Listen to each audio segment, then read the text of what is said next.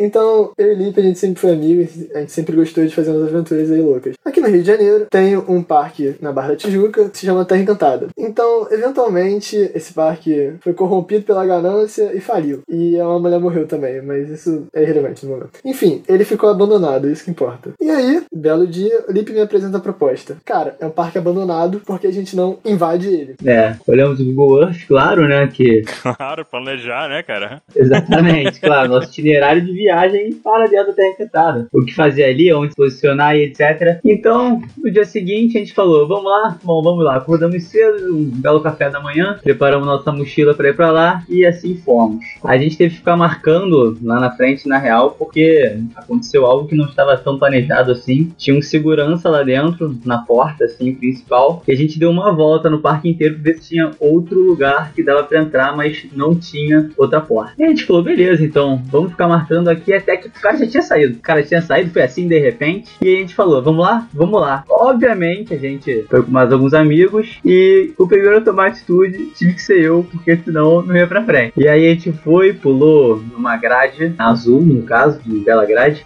E aí a gente foi atravessando, como quem não quer nada e tal. E quando de repente a gente já tava lá dentro. A gente tava tenso, porque, tipo, tinha, além de seguranças, uns pedreiros trabalhando lá dentro. Então, tipo, se nego visse a gente, a gente ou ia tomar porrada de pedreiro, ou tipo, ia tomar porrada de segurança. Bacana. Bacana as opções. O que fazia no parque de diversões abandonado? Tomar porrada.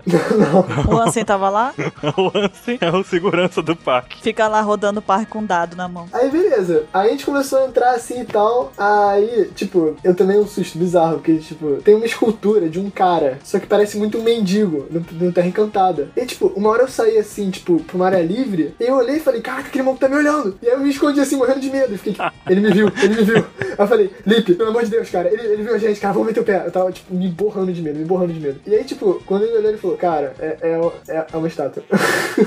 Cara, ele devia ser aqueles caras que se fantasiam de estátua, sabe? A gente fez umas paradas lá, a gente começou a adentrar os prédios, assim, a gente chegou na sala de máquinas, a gente começou a ver as engrenagens loucas. Muito, muito maneira, porque como o parque tava abandonado, as pessoas não pegaram as coisas. Então, tipo, a gente achou um manual de regras do parque em inglês, tá ligado? De 90 e pouco. E a gente achou umas chaves, a gente achou umas camas que ficou dando muito medo na gente, porque podia ter mendigo dormindo e mendigos às vezes carregam facas e x-faqueiro. Mas, fora isso, tava bem divertido. Uma, uma, uma bela tarde ensolarada. É uma bela tarde ensolarada aqui no Rio de Janeiro, a gente sabe que é realmente ensolarada. Tava muito quente e muito tenso também. O Derek pode concordar comigo e deve, porque, cara, era um clima pesado ali. Tipo, tava tudo abandonado e pra cada olhar, um pro outro era tipo assim, cara, a gente tá aqui dentro e tá o mó climão. E vira e mexe, bom, demorava, né, de ter, sei lá, a gente ficou lá umas 4, 5 horas. Foi por aí. Bom, então a gente deve ter avistado assim umas cinco pessoas ou quatro que passaram perto da gente, entre seguranças e os pedreiros que o Derek já citou. Aí a gente resolveu, né, dar uma, começando a volta pela direita do parque, a gente entrou em vários lugares que a gente levou lanterna, inclusive, para poder fazer uma exploração decente. Afinal, aventureiros que não andam com lanternas não são realmente aventureiros, a gente sabe disso, a não ser que eles sejam um lampião. Bom, aí a gente chegou numa extremidade lá, a gente passou pelo Cabum, a gente passou pelas montanhas russas gigantescas, muito iradas. E aí a gente foi no que chamava antigamente de Casa Mal Assombrada. Muito bom, né? A gente tá num parque abandonado, a gente vai diretamente pra Casa Mal Assombrada. E a gente tava num grupo, na verdade, nesse momento. Era eu, o Derek e mais dois amigos. Um deles arregou pra prosseguir dentro da casa, né? Mas eu e o Derek, os homens, né? Pô, piratas, chapéus de palha, né? Honramos nosso nome e seguimos adiante. E cara, aquela parte era com certeza a mais tensa. Tinha um corredor que ele começava iluminado e no fundo dele era um breu total, total, total. Aí a gente seguiu reto nesse corredor e no final dele não tinha nada, só uma parede.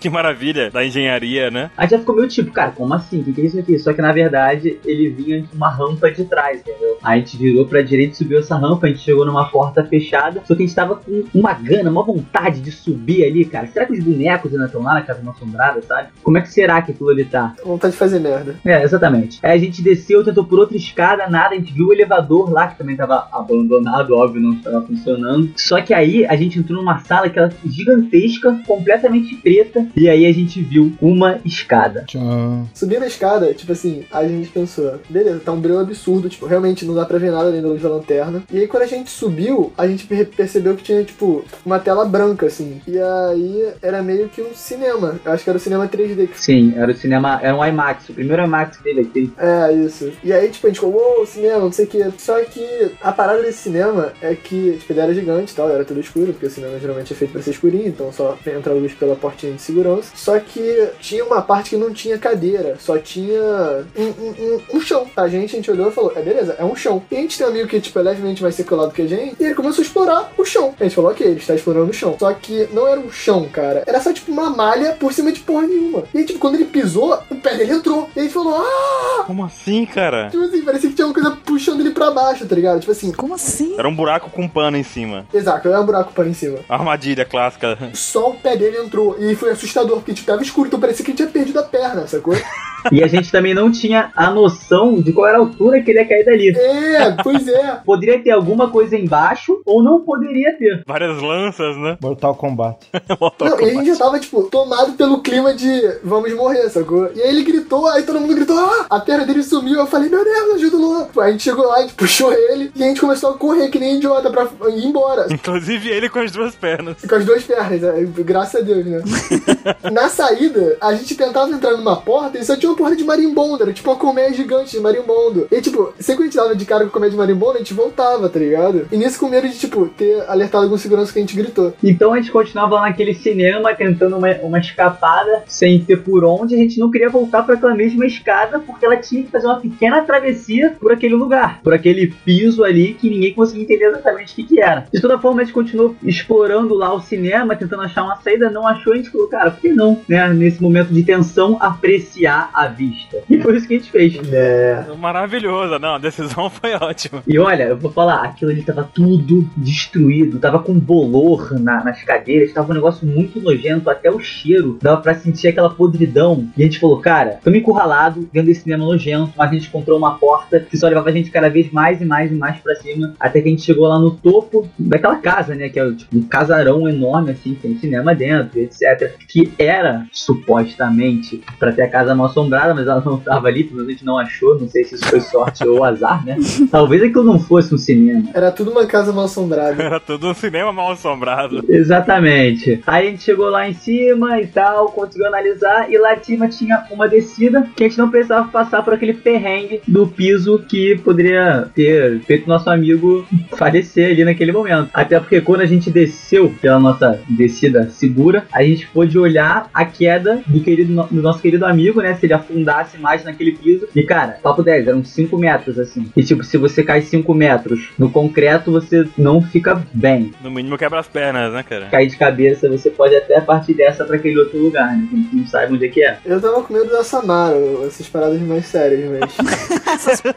Não, você pode morrer ou encontrar a Samara. Você realmente tava preocupado com uma coisa mais séria, né? Samara mesmo. Eu não, eu realmente tava com medo de ter um demônio, assim, tá ligado? Tipo, o demônio do parque. Vocês estão ligados que vocês fizeram o clássico filme de terror dos anos 80, né? Tipo, Total, total. jovens vão, vão explorar um lugar, só falta ser de noite, cara. Dos aventureiros do Parque Proibido. É. E tipo assim, esse nosso amigo, ele é negro, então ele ia ser completamente estereótipo, tá ligado? Tipo, ele ia ser o primeiro a morrer. Que isso? é verdade. E como é que foi o desfecho dessa história aí? A gente começou a descer e tal, a gente tava indo embora, só que a gente tinha que passar pelo guichê de entrada pra ir embora e pular pra grade onde tava o nosso carro. Aí a gente saiu, só que, plan, a gente foi visto. Alerta vermelho. Ele fez igual o Metal Gear, né? E Foi, foi o Metal Gear. E não tinha nenhuma caixa de papelão por perto, infelizmente. aí a gente saiu correndo. E aí, maluco, ô, qual é o moleque? Aí, Qual é o moleque? Ah, moleque! O cara correndo de A pau. baiana de pau. Aí óbvio que a gente não parou, a gente tava morrendo de medo, a gente saiu correndo no meio da mata. Eu dei uma tropeçada e caí de cara de leve, mas como eu era o último, ninguém viu. Tá indo fato inédito aqui, a gente saiu correndo, o cara era gordo e parou de perseguir a gente na metade do caminho. Cara, Eu vou ser sincero que o, o desfecho, na verdade, na minha visão, era diferente. Tem dois finais, então? tem dois finais, é isso mesmo? Tem um final alternativo. Mass Effect. Bom, vamos, vamos pro final alternativo aqui. Vamos zerar de novo o jogo, vai. Quando a gente tava indo embora, eu tava na frente com um amigo e tava o Derek com o outro atrás. Nisso, eu tava indo na frente com um amigo e tal, e eu nem tinha notado o, o cara, nem tinha notado, aí de repente eu vi o Derek e o outro maluco correndo. Aí eu falei, cara, que que é isso que tá acontecendo? Por que esse moleque estão igual um imbecil, pô, meu Deus do céu? Olha aquele maluco ali atrás, aquele gordo correndo ali também. Quem é aquele cara?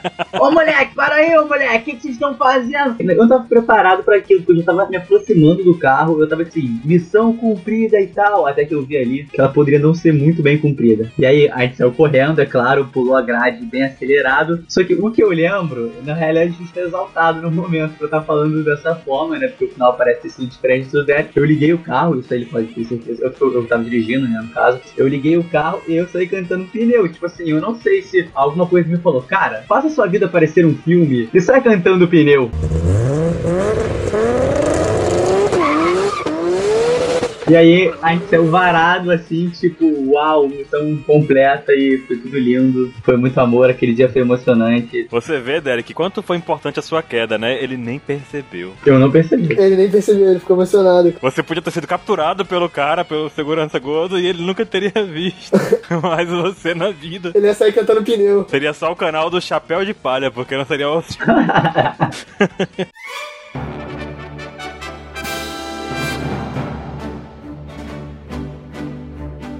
Olá, jovens! Bem-vindos a mais um Apex Cash. Eu sou a Bururu e hoje eu estou aqui com o Baruque, E aí, pessoas que se perdem no parque? com o Mr. 27 e estamos aqui com dois convidados muito queridos por nós, os Chapéus de Palha, Felipe Rapaziada, e aí, galera? e com o Derek. Oi, oi, oi. Ele bugou, cara. Não, cara, é porque tem que, tem que ter a contrapartida, cara. Você foi muito animado, eu não posso ser animado. Ah, é o policial bom e o policial mal, é isso mesmo? Tudo bem, então. Pra quem não conhece, o Felipe e o Derek tem um canal, o canal dos Chapéus de Palha, e é, obviamente, né, sobre culinária. Eles vão lá e ensinam a cozinhar. Não, não, é sobre One Piece. Falem aqui, meninos, sobre o, o canal de vocês, um pouquinho do que, que vocês fazem lá. Então, o nosso canal do YouTube ele contém diversos vídeos exclusivamente sobre One Piece, mas a gente pretende em 2016 abrir também para as outras áreas, como alguns animes, desenhos animados, talvez, quadrinhos, filmes. A gente vai vendo, dá uma checada lá, vale a pena. Tem uns cosplays falando, é, acho que inclusive é a nossa parte mais interessante quando a gente trabalha com isso. Na real, não são as cosplay porra nenhuma, não, cara. É Só o Sanji falou, o Luffy falou e o Zoro falou. Tô, tô, tô nervoso já, cara. Que introdução é essa, né? Tem que falar a verdade, cara. Um Cosplay. A Bururu me deixou nervoso, cara. Ela veio falando assim, ó, assim, assim, assado. É verdade. O no- Nosso canal é legal, se você, tipo, não gostar muito de si mesmo e quiser gastar tempo da sua vida, checa o nosso canal. Puta merda, que propaganda incrível. Caramba, que propaganda maravilhosa. Rapaziada, se você é lindão, bonitão, cheirosão, tu tem que ver o nosso canal, né? Hoje eu já não vou entrar no canal de vocês, que eu tô. Se vocês tiverem conseguido convencer alguém a entrar no canal de vocês, o link vai estar na descrição aqui do Apex Cash. É só vocês clicarem e verem os vídeos que tem lá e aproveitarem pra se inscreverem no canal deles, que tem, acreditem ou não, mas tem muito vídeo bacana. Eles, né, não ajudaram muito, mas a gente tá aqui, né, Baruque, pra dar uma forcinha. A gente conhece eles aí já. Eles estão com o Gomu Gomu no Baca. eles têm hack, gente. Eles têm, eles têm. Não, É, O 27 adorou já. O quê? O que você perguntou? O 27 já tava vibrando aqui, né? Ele tá quietinho lá, ele tá sentado na cadeira, tá só observando. Eu gostei deles. Mas então, o Apex Cash dessa semana vai ser sobre os 10 maiores mistérios de One Piece. Vai ter, adivinha só, Mr. 27. Vai ter teoria. E isso significa que você vai? Dormir! Que eu vou falar muito pouco nesse Vai Apex. tirar um cochilo, Bururu. Não! Os dois vão conseguir te animar. Vamos descobrir se eu vou falar muito ou não depois da leitura dos e-mails.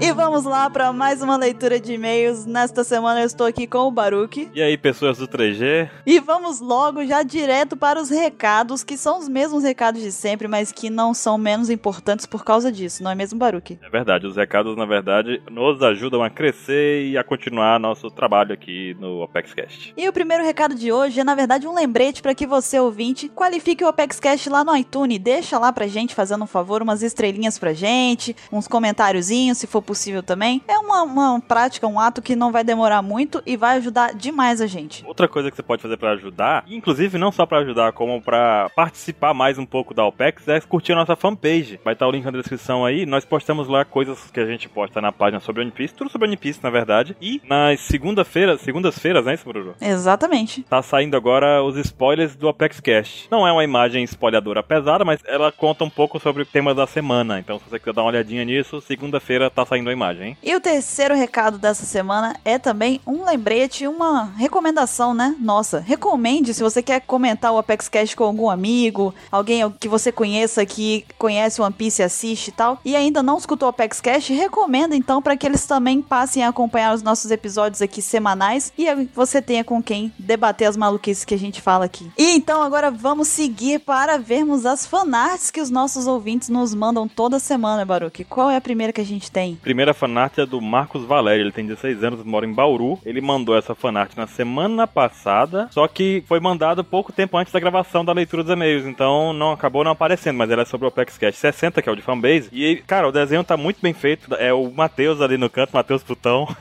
com os cabelos. Eu tô no outro cantinho esquerdo ali, com seus cabelos de Wesley Safadão. Sim, sim. Tá muito bem feito, tem até uma gaivota. Cara, a gaivota ganhou o desenho inteiro ali, já tá... A gaivota tá 3D praticamente, tá maravilhoso, cara. O desenho todo ficou muito bom. Ficou muito bom mesmo. E a próxima, que não é uma fanart, na verdade é um vídeo que a gente recebeu do Fernando Cunha, ele tem 17 anos, é de Guarujá, São Paulo, e ele acatou o nosso desafio, o desafio do Mr. 27, mais ou menos assim, né? Ele abraçou a prática do 27 e resolveu pular 27 ondinhas durante o Réveillon, e ele mandou o vídeo, gravou, fez lá, mandou um abraço pro Mr. 27, falou que era pra ele, dedicou o vídeo. De fato, ele pulou as 27 ondinhas, e aí o link tá aqui na descrição, se vocês quiserem assistir também. Ele tá até de máscara, hein? Ó, 27. Ele é um dos 27 mil seguidores do Mr. 27.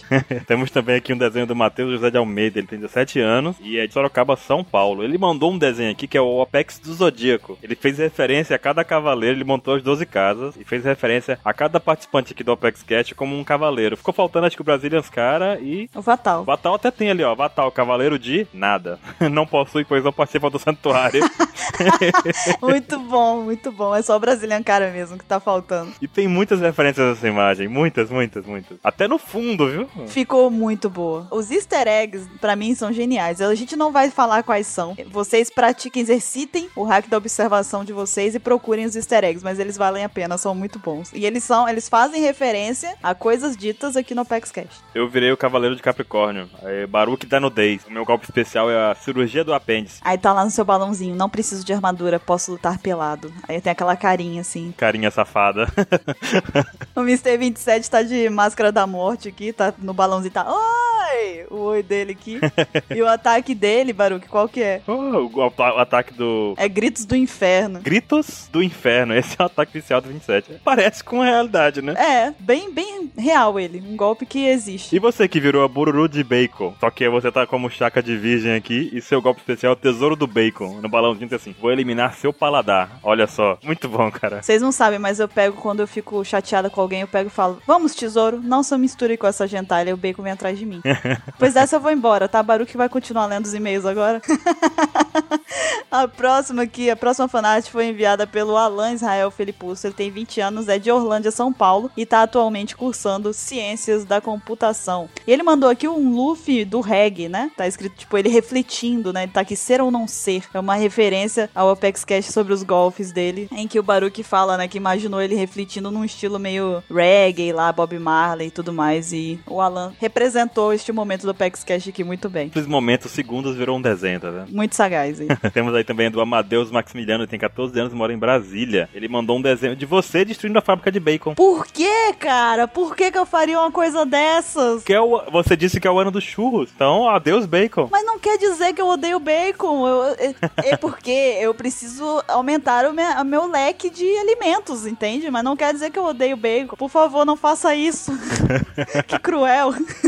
As outras fanarts foram enviadas pela Dainara Medina, tem 16 anos, é de Parapuã, São Paulo. Ela fez uma historinha, aqui minha com Ansem, e eu tô aqui de tontata. Eu aparentemente comia culiculi no mi, tô com uma camisa de eu amava bacon. Meu Deus, eu amo bacon, por favor. Já passou, Bruno. É o ano dos churros. Ano dos eu amo churros. bacon. Não, não. Seja declarado o ano dos churros. Tem espaço para os dois no meu estômago. E aí eu soltei que o golpe culiculi nos churros, porque aparentemente eu estou numa missão para acabar com todas as espécies de abelha depois que eu fui picada por uma. Não, gente, eu gosto de abelhas também. A gente até recebeu um e-mail de um biólogo falando, né, que as abelhas não te atacaram do nada, tinha a defesa dela e tal. É, isso mesmo. Foi, eu até expliquei no Apex Cash que, na verdade, eu tava. Eu, quando eu me referi, né, dela ter vindo e me picado e tal, é porque tava ventando muito e ela bateu em mim. Então ela já devia estar assustada por causa da ventania. Bateu em mim, não sabia o que que era, e pelo instinto de defesa ela me picou. Não, não culpo a abelha, tadinha. Ela está, né, agora num lugar melhor, porque ela provavelmente faleceu já. Mas é. Tá tudo bem. Na verdade, pode ser tudo um plano das sombras. Pode ser também, né? A gente não sabe. A organização secreta das abelhas. Agora eu fiquei com medo, fiquei preocupado. Pode ser. Mas na sequência aqui da historinha da Dainara, aí o Ansem vem e me pega na mão assim e co- coloca no ombro dele e fala que eu fui muito cruel, me chama de Natália, que foi um nome que causou muita controvérsia também. As pessoas estão achando que eu me chamo Natália, quando na verdade eu me chamo Rafaela, todo mundo sabe. Que é isso, Zelda? De novo essa história. É, as pessoas elas não entendem que meu nome é Sandra, mas tudo bem. Poxa. Aí o Ansem vem e diz que eu deveria ser mais feminina, porque eu fui muito bruta com a abelha e tudo mais. E eu venho com ele e falo, mais uma palavra e nunca mais os seus dados vão marcar seis. é assim que funciona mesmo. Caralho, desafiou. É isso mesmo. É assim que funciona mesmo. A verdade é essa daí. A pessoa falar isso pro cara que tá vestido de One Punch Man de Saitama tem que ter muita coragem. Eu gostei, bro. É, é, eu tenho atitude, cara. Eu imponho. Imponho respeito aqui. Nós recebemos também uma, uma fanart aqui do Vitor Takeshi Teruya. Ele tem 16 anos de São Paulo. Ele disse que não é muito especializado em bacon, que os braços seus era pra parecer com bacon, né? E ele mandou um desenho seu de tontatinha dando um bacon ataque. em mim! Opa! Tá vendo? É- Devolve meu bacon, Baruque. Você comeu meu bacon, cara. Eu te devolvi no amigo secreto. Verdade, você me devolveu três, inclusive. Muito obrigada, Baru, que você foi muito gentil. A outra fanart, inclusive, também faz menção a golpes. Foi enviada pelo Felipe de Souza. Ele tem 26 anos, é de Contagem, Minas Gerais, e ele mandou aqui uma sequência de golpes meus. Tem a como como no coxa de frango, como como no hambúrguer, como como no pizza, Que você mais gosta. Como, como, como, como no churros. churros e como como no jet bacon, que foi o que eu falei na- no cast passado, né? O jeto bacon. Já tô bacon. Ih. Cara, esse desenho tá muito legal. Tipo, olha só, cara, ficou muito bem desenhado. Muito bom mesmo. Recebemos também um do nosso amigo Nelson Kobayashi, 44 anos, São Paulo, um analista financeiro. Ele mandou uma, uma tirinha representando lá o 2016, o ano dos churros, né? Uhum. Porquinho dizendo ufa, é claro, né? E muitos churros ali. E eu dizendo ali, pô, não era o ano do Sanji? Aí eu disse, não, Baruque. É o ano dos churros. Você está equivocado. a próxima fanart foi enviada pelo Thiago Bianchi. Ele tem 19 anos e ele trabalha em construção civil. Ele mandou, na verdade, é uma, uma montagem, né? Ele co- me colocou aqui segurando uma arma, falando buru buru no barbecue. E eu estou atirando no Mr. 27. Coitado. Pobre Mr. 27. Não fez nada. Ah, ele deve ter feito alguma coisa. Ele, é, provavelmente ele cantou aquela música, Baruque. Provavelmente. Ah, não, não vamos falar dela agora. Mas o Thiago deixou uma observação aqui explicando que essa montagem foi porque ele lembrou de mim quando ele tava jogando um jogo de MMORPG chamado Elseworld. E aí ele viu que, porque tem uma das skills lá que se chama Barbecue, então ele lembrou dos meus golpes da Bururu. Muito obrigado por ter lembrado de mim. Nós temos aqui um também do Francisco de Assis, 20 anos. Ele é de Planaltina, que é igual a música do Faroeste Caboclo, né? É? Federal, é. Muito bem lembrado, Baru. Latina. Muito bom meus dotes musicais. ele tava batendo um papo com um amigo dele e na discussão do Facebook ele comentou lá um não é Naruto e disse pra ler com a voz do Ansem, um amigo dele. Tá vendo? É é maravilhoso isso. já tá- Eles mandaram o áudio, ele mandou um áudio pro amigo dele. Aliás, o amigo dele mandou o áudio pra ele e falou que era pra imaginar a voz do Ansem. Ele falou, vou mandar um print pra Opex e a gente viu e adorou. O Ansem ficou besta com isso. ficou vi- ele ficou 27, cara. Não é Naruto. A próxima aqui foi enviada pelo Levi Gama e ele mandou uma montagem também aqui do, mis- do Mister, olha só, chamando. Mas ele é um Mister também, né? O seu Madruga é um Mexer seu madruga. Mister Madruga. Ser Madrugada. Ele tá aqui, podia jurar que eu vi alguém me chamando e eu lá pequenininha, tontata, indo ali de espreita, pá, pra pegar os churros da Dona Florinda. E ele usou o desenho da Matorinho, pediu até pra citar, porque ele usou pra poder fazer a montagem aqui, ficou muito boa, muito obrigado. Muito bom o desenho. E temos também aqui um pra finalizar, é o Marco. Ele não mandou nada, nada. Marcos. Tem diferença de Marco e Marcos, né? Esse é o Marcos Polo. É, Marcos Polo, ele é de Pindamonhangaba de novo. E ele mandou uma versão colorida do nosso mangá lá do História da OPEC. Ficou muito bem feita as cores, cara. Manda mais, ficou bacana mesmo. Ficou muito bom, eu vou, vou, vou guardar aqui e vou usar futuramente. Muito obrigado. Bom, então vamos agora, Baruque, para os e-mails que a gente recebeu dessa semana. E o primeiro deles é do Éder Lucas. Ele mandou aqui. E aí, galera do Apex? Eu me chamo Éder Lucas, tenho 24 anos, não sou de Pelotas, diga-se de passagem. Moro na cidade de Cristópolis, Bahia, e sou professor. Tudo bem, não pensei que você era de Pelotas, mas tá bom. Ok. Ele segue aqui dizendo: Já mandei alguns e-mails para o Pex, mas ainda não tive nenhum lido. Hashtag chateado. Pois então, fique hashtag feliz, porque está sendo lido agora. É porque são muitos e-mails. São muitos, não fiquem bravos com a gente. A gente lê tudo, só que não dá para botar aqui. A gente podia fazer um ApexCast só de leitura de e-mails. O que, que você acha? Não faça isso. Vai ter 27 horas. Falem que sim no- nos comentários lá. Ele diz em seguida aqui. Porém, o Ansem respondeu a minha pergunta sobre o Magellan no Viber, o que foi da hora. Aí, tá vendo? A gente faz o que a gente pode pra responder todos vocês. Ele segue aqui. Achei foda o Apex Cash 60 sobre os golpes do Luffy. Pensei no início que seria legal se o Mr. Caio colocasse a dublagem de cada golpe do Luffy quando fossem falar sobre ele. No entanto, o Mr. 27 dublando os golpes do Luffy foi algo super engraçado e interessante. Foi único, realmente. Foi, foi maravilhoso. Ele conseguiu fazer perfeitamente. Ah, ele é. podia- pode substituir. Se precisar, se a, se a velhinha lá precisar de férias, alguma coisa assim, né? Pode contratar ele. Ele continua aqui. Venho aqui para lembrar um golpe que faltou ser mencionado no cast e que eu achei muito legal, que é o Gomu Gomu no Kazaguruma, o catavento de borracha. Quando o besta de borracha, ele botou uma risadinha, prende os pés no chão, torce o corpo e se agarra no inimigo e aí ele gira no ar como se fosse um catavento. Ele teve essa ideia depois ele vê o, o catavento no chapéu do Genzo enquanto ele passava e fez aquela cara de Sugei! E aí ele usou no, no Rei dos Mares lá, o Momu, mandando a vaquinha, ma- vaquinha peixe, vaquinha aquática, pra longe do Arlong Park. E aí ele finaliza aqui o e-mail gigante, ele se pede desculpa, Goiânia, sai! Tudo bem, tudo bem, a gente gosta. E disse aqui, queria saber quais teorias vocês têm sobre os futuros golpes que o Luffy poderá ter, talvez até combinando o Gear 4 com o despertar da Akuma no Mi. No mais, um abraço a todos os integrantes, um bem-vindo de volta ao Brazilian Cara, que é foda, e continue com esse trabalho super foda. Brazilian Cara agora veio pra ficar. Voltou pra- com definitivo. E sobre o Gear Fof com Despertar com Mi, isso é tema pra outro ApexCast. É verdade, é verdade. Mas fica triste não, vai ser respondido, vai ser respondido. Vai surgir, vai surgir um dia. Sim, seja paciente. É. Temos aqui também um outro e-mail que ele começa assim, ó. Olá, queridos amigos. Posso chamar vocês assim? De amigos, né? Vocês de amigos? Pode. Meu nome é Rodrigo Brito, tenho 29 anos e sou de Rio de Janeiro, carioca, mas moro nos Estados Unidos, Minneapolis. Uhum, muito chique. Sou professor de educação física e meu personagem favorito é o Zoro, o meu também. Tenho tantas coisas que quero conversar com vocês, por isso vou escrever um e-mail extremamente longo, mas vou separar em algumas partes caso vocês queiram ler algumas partes no próximo Cast. Vamos ler. Gostaria de começar parabenizando o ótimo trabalho, amo vocês sem exceção, mas queria deixar um abraço especial para o Mr. Caio, pois suas edições são simplesmente fantásticas, e um beijo para a Bururu, por estar representando de forma excepcional as mulheres que por acaso merecem mais destaque entre os podcasters a a nível mundial. Isso é verdade, falta- tem pouca mulher de podcast. Pois então, um outro pra você, seu lindo. E, o- e o Caio edita muito bem mesmo. Ele tá com outro podcast, o Doran's Blade, muito bem editado também sobre LoL, League of Legends. Ó, em relação ao último Opex Cast, achei muito bom e gostaria de sugerir um ataque especial para cada um da equipe da Opex. Vamos lá. Começando aqui pelo Mr. Caio, ele falou Sound Defect, que é ondas de poluição sonora até enlouquecer seu oponente. Ele faz isso de vez em quando, ele manda assim, olha como esse áudio tá ruim, aí ele me manda pra mim. Tem aqui o da Bururu, a Bruna. Você, Xena. Eu mesma, eu mesma. Não. Gatling Churros Gun. Churros com doce de leite quente na cara dos oponentes. Olha só que delícia de ataque, cara. Bônus é o Bacon Shuriken. Tem até o desenho desse golpe, ó, tá vendo? ó? Muito bom, amei. O Ansem é o Dice of Death, e ele diz assim, sai 6 é morte certa, bônus, fake ranger, que é tipo os fakes do Ansem atacando tudo junto. Cara, esse do Ansem é overpower, hein? O 27, o 20 é 27 é o Red House. Red House, um golpe que o 27 adora. É o Red House Rain, muito bom, cara. Red, Red House vem. Chuva de House vermelho pegando fogo, homenagem ao Red Hawk do Luffy. Mr. 27 adorou, que é o golpe favorito dele mesmo, ele adorou. Porque tem, tem uma carajé off hell, que é uma carajé com pimenta extra forte, onde o inimigo não consegue parar de comer até a indigestão. Eu posso fazer uma observaçãozinha? Esse ataque dele tem nome de banda de heavy metal, cara. A cara of Hell. É verdade, ó. Deve ter alguma banda. Cara, eu vou procurar no Google depois. Será que tem uma banda com esse nome? O pessoal da Bahia com banda de heavy metal. Se não tiver, o QT vai, vai criar depois Ele dessa. cria com uns berimbau e tudo no meio da, da coisa. o Brasilians Cara ficou de Kumuridama. Komuridama. Bomba de fumaça dos ninjas. Quando some, só aparece no ano seguinte. seguinte. Coitado. que em defesa do cara foi por problemas técnicos. E o seu, Baruque? Tem o meu, que é o Nutella Prison. Na verdade, o inimigo não está preso. Mas quem iria fugir da Nutella infinita?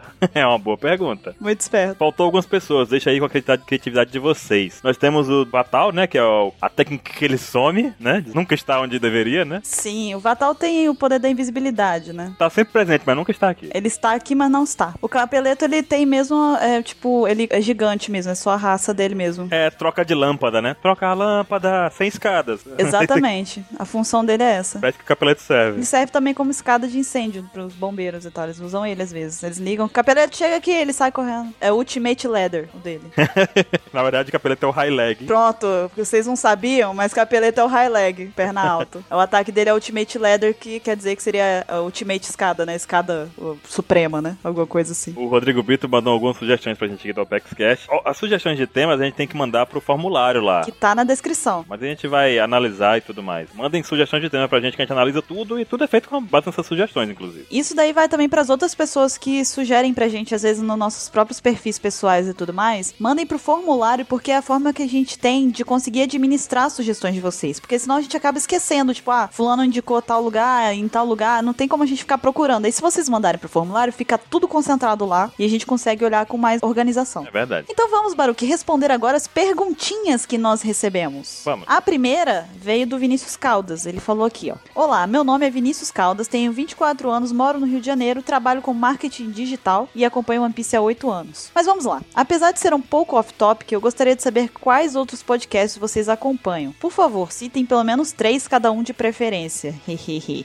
Então, eu só vou poder citar um, porque eu não tenho a cultura ainda, não consegui criar o hábito de acompanhar vários podcasts. Eu tô no momento escutando o SciCast, porque eu só consigo escutar um por enquanto, porque eu acompanho vlogs também, acompanho outras coisas, então não dá. Então, atualmente eu indico só o SciCast, mas também já vale por três já, porque é muito bom. Eu vou indicar aqui alguns, então, que eu escuto. Não pode deixar de citar, tipo, Jovem Nerd, que é o primeiro, com certeza, a referência que a gente usa muitas vezes aqui. Até a sessão de e-mails que a gente faz, né? É uma referência direta ao, ao Nerdcast e tudo mais, aquela coisa toda. Também tem aqui pra recomendar, sem falta, o nosso amigo Doran's Blade, que é do Mr. Caio sobre League of Legends. É muito bem editado. Eles falam sobre o cenário competitivo do League of Legends e tal. Se você joga e quer se inteirar um pouco mais sobre o negócio, é o melhor caminho. Isso é de verdade. Eu sou uma pessoa que não entendo muito e vou lá ouvir, porque o- a equipe é toda amiga minha e tudo mais. Então o pessoal manda bem mesmo. Eles sabem mais coisas do que eu imagino que exista, sabe? No universo do competitivo de League of Legends. Recomendar também um que é muito bom, que é o. A Bruno já falou o SciCast. eu Vou recomendar o Dragões de Garagem. É um tema, é um podcast com temas científicos também. E é bem divertido, é bem bacana. O pessoal faz há bastante tempo, bem bacana mesmo. Pode botar mais um? Pode, pode. Tem um legal também que é o 99 Vidas, que é bem bacana, com o pessoal do Rapadura lá, o Jurandir, o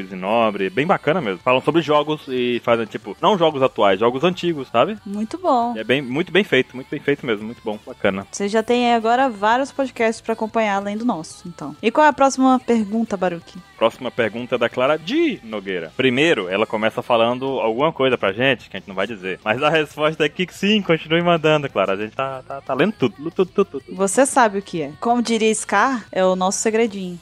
Esse É cara. Direto do Rei Leão, né?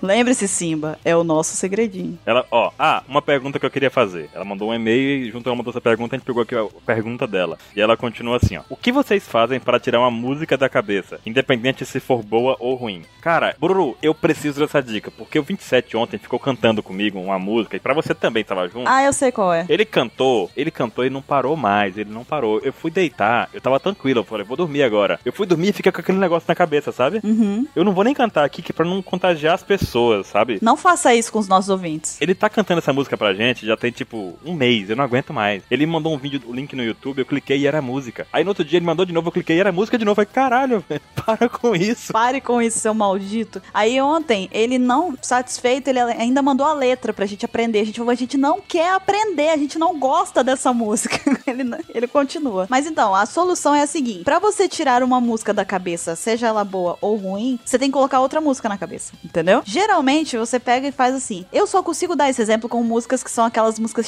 chicletinho, sabe? Aquelas que agarram na cabeça e que não tem jeito, vai ficar lá, tipo as do Mr. 27 mesmo, sabe? É como a mochila. Não, para. Não faça isso, por favor. Parou, parou. Ah, meu Deus, pronto. Só, só essa palavra foi suficiente já. Me desculpem, amigos. Foi suficiente. Agora não vai sair da minha cabeça. Mentira, vai, porque eu vou aplicar a técnica. Você pega e faz. Por exemplo, você está com essa música irritante na cabeça, né? Como a Mushi, aí você pega e pensa numa música pior ainda. Pô, que música pode ser pior ainda ficar na minha cabeça? Aí você vai e começa a cantar a música, entendeu? Você pega e fala, sei lá, quer aprender. Pega a latinha e bate uma na outra. Tchá, tchá, pronto. Tchá, tchá. Tchá, tchá, segura o reggae e não sai. Pronto. Como é que é aquela da- das meninas? Analisando essa cadeira, ela é de praia, né? É, não, não é assim não, Baruque. Tem aquela também do, do Tô fazendo amor com oito pessoas. também não é assim, né? Eu acho que, Também eu não. Acho que eu errei alguma que você é assim. coisa. se enganou. Tá muito estranha. Eu, eu errei o ritmo. Acho que é o ritmo. O ritmo tá errado. É, eu acho que você errou aí, o- né? né? Tem uma outra também, Baruque, aquela. é, Na madrugada, vitrola rolando, trocando de biquíni sem parar. Não tem? Isso aqui é massa essa, cara. Essa é muito boa. Cara, que músicas são essas, né? Essas músicas são muito boas pra poder substituir, São né? ótimas. Então, assim, é, é um looping eterno. Você vai ficar eventualmente com uma música na cabeça toda vez, mas vá pulando de uma música pra outra. Já que você vai ficar com as músicas na cabeça, pelo menos faz uma playlist, né? É bom fazer uma playlist, ó. Vou botar no Spotify. Monta um Spotify, músicas que não saem da minha cabeça. Pronto. eu vou montar e compartilhar com vocês qualquer dia. Vamos fazer, pronto. A gente ajuda vocês. A gente cria playlist, vocês seguem depois. Pronto. Bom, Baruque, essas foram as perguntas que a gente teve pra essa semana. Foram os e-mails, as fanarts. E pra quem quiser participar também, mandar alguma coisa pra gente, como é que faz? Só mandar pro e-mails, que é contato, arroba onepcx.com.br. X com dois x dois s sei lá. dois s X com dois s Se decide, homem. Vai estar na descrição, vai estar na descrição.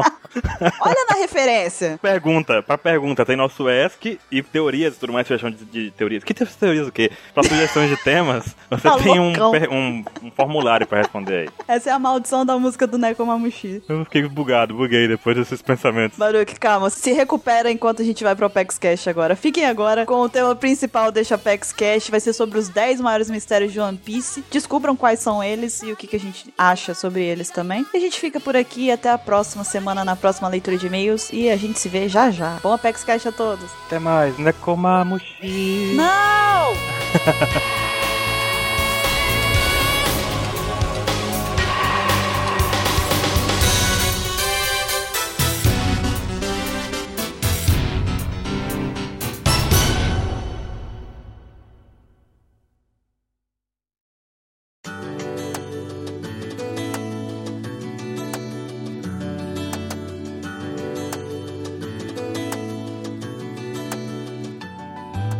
E estamos de volta pro tema principal do Apex Cash. Vamos falar aqui sobre os 10 maiores mistérios de One Piece. Essa listinha que a gente vai citar aqui nesse podcast sobre os 10 maiores mistérios, ela na verdade foi feita lá no Japão. O pessoal lá votou quais mis- momentos e mistérios que eles achavam que eram mais enigmáticos de One Piece. E aí foi criou-se essa lista com os 10 maiores mistérios e a gente vai comentar elas aqui. Então que fique claro que na verdade essa lista não é nossa, ela foi feita a partir de uma pesquisa japonesa. E que ela é do período de janeiro de 2015. Então a gente já tá aqui em janeiro de 2016. Vai ser interessante ver o que, que já foi desvendado dessa lista ou não, né? Não muito, né? É. Provavelmente não muito.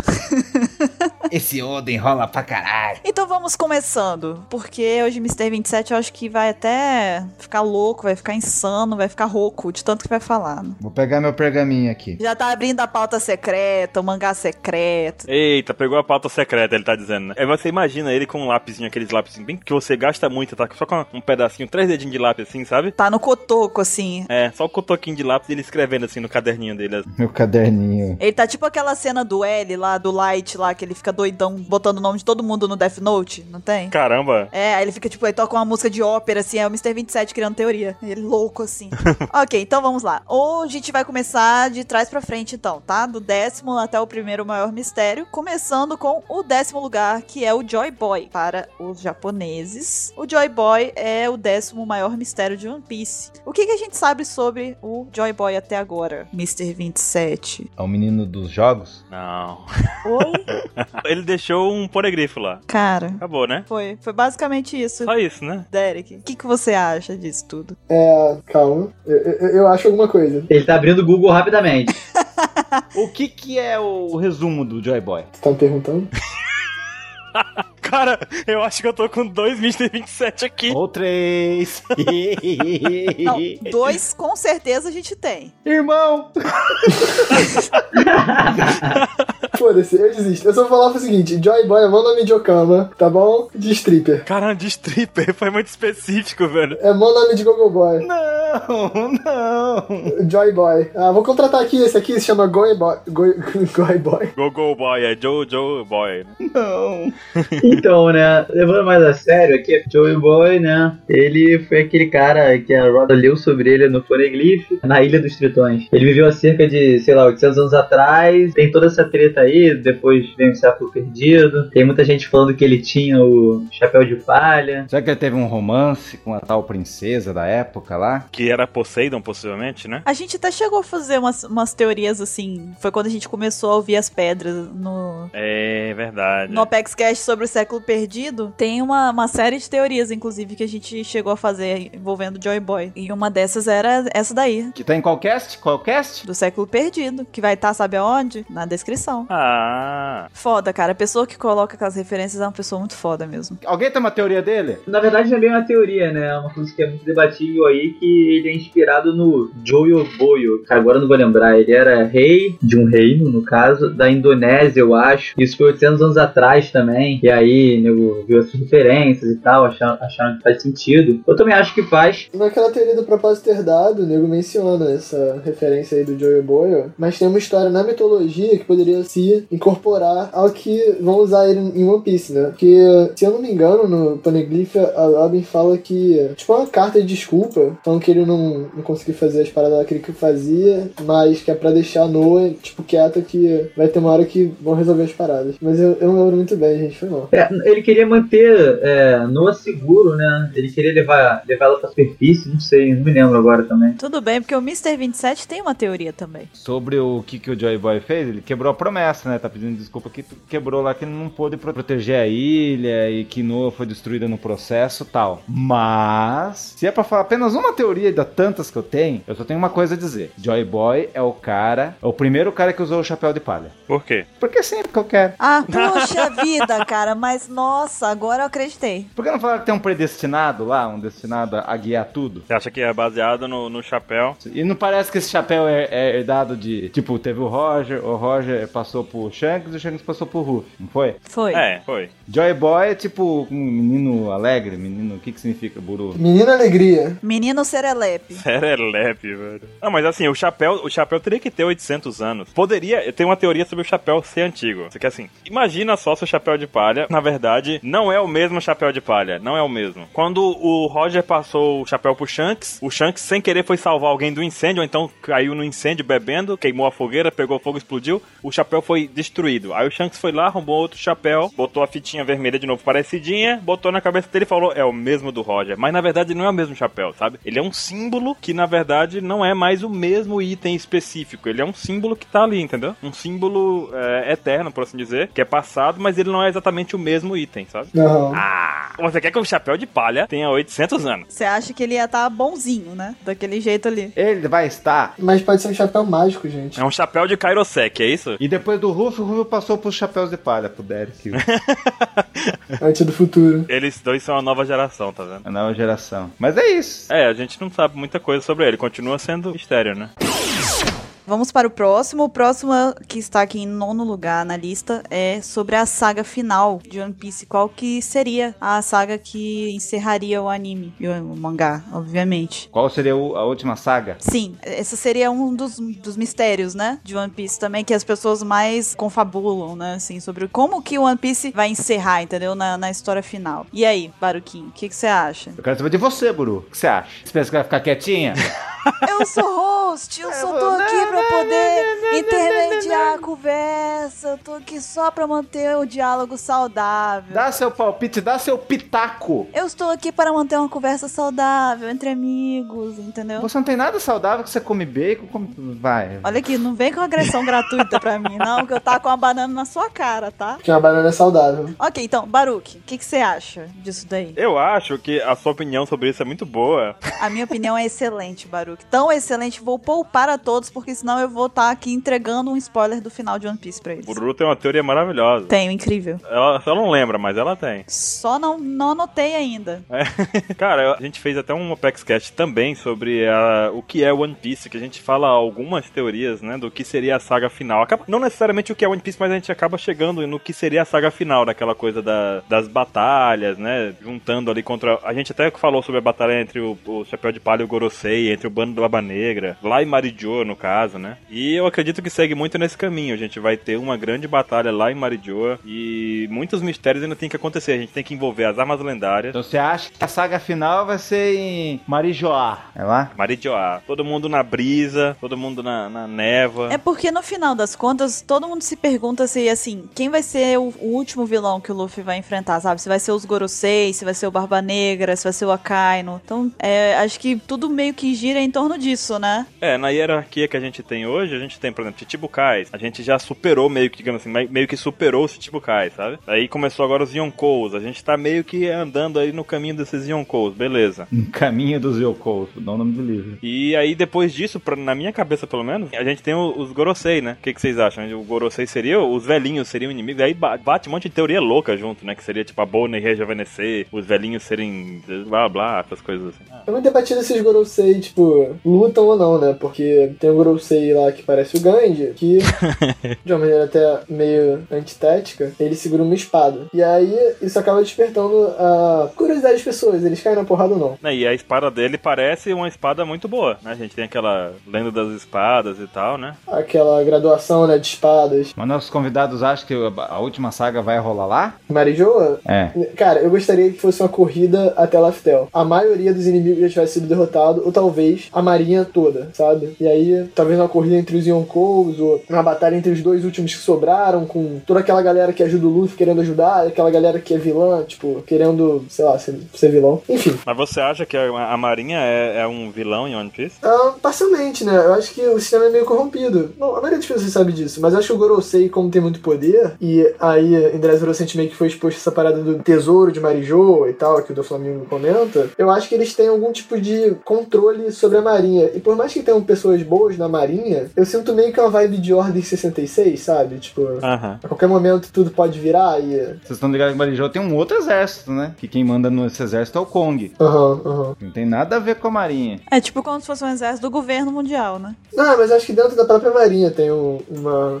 um controle da vida, sabe? Porque Tem os tem Rubitos também lá. Tem galera do bem na marinha, tipo, o Fugitor é do bem, o Garp é do bem, assim, relativamente do bem. Talvez o exército seja pra lutar contra a Marinha. Ca- Caso a Marinha falhe ou caso a Marinha traia, eles têm um exército, né? Quem Queira se rebelar ou coisa assim, né? Pode ser. Mas, assim, pelo menos com o Akainu de Almirante de Frota, acho difícil ter esse embate. O Akainu é meio babaca. Ainda tem muita coisa que a gente tem que ver. Ainda não, não- acho que é muito difícil dizer qual é a saga final. Vocês lembram aquilo que o Oda falou sobre a saga O final? que foi que ele falou? Vai ser tão épica que vai deixar a saga de Marineford no chinelo. Então, na minha cabeça, Marineford foi um teste do Oda pra tentar relacionar muitos personagens numa saga só. Depois disso, ele usou o que ele aprendeu em Dressrosa, sabe? Tipo, Aham. talvez no final envolva muita gente. Vai envolver muita gente também, é claro. Eu já acho que é capaz de o último inimigo, sim, o último vilão do Luffy, a última luta dele ser contra o Barba Negra. Talvez vai ser tipo como se fosse um, um acerto de contas final, sabe?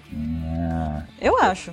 Ah, é uma boa. Você não quer que eu teorize? Estou teorizando. Eu acho, acho mega válido. Ai, que linda, que bonitinha. Não venha com não acho. Que bonitinha, tititi. eu vou ter- Tititi. Cuti, Ai, que cuticu. Tá aqui seu bacon.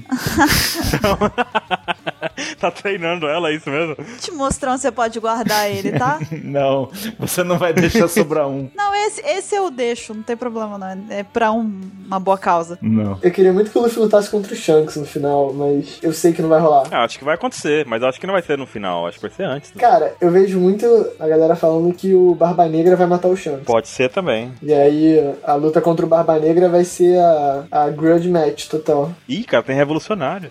Revolucionários, né? Hum. O que me intriga nessa última saga, na verdade, é nem o lugar aonde ela vai ocorrer, mas, tipo assim, o que vai ocorrer? Por que a gente tá lutando ali? Vai ser, tipo, pra pegar o One Piece? Vai ser, tipo, alguma algum reflexo do que pegar One Piece vai ter causado no mundo? Tipo, One Piece vai se revelar alguma coisa que seja, tipo assim, ah, há uma missão que tem que ser cumprida, entendeu? Então, Isso me intriga mais do que a localização. Acredito eu que o One Piece vai aparecer e depois ainda vai ter uma saga. Tipo assim, One Piece vai ser achado, vamos descobrir o que é One Piece, e ainda vai ter uma saga decorrendo a partir desse ponto, entendeu? Eu não acho que o mangá vai acabar tipo, ah, isso aqui é o One Piece, coisa linda, todo mundo feliz. Acho que vai ser tipo assim, isso aqui é o One Piece e agora você tem isso aí pra fazer. Uma coisa que reforça muito isso que você diz é aquele discurso do perna alta, né?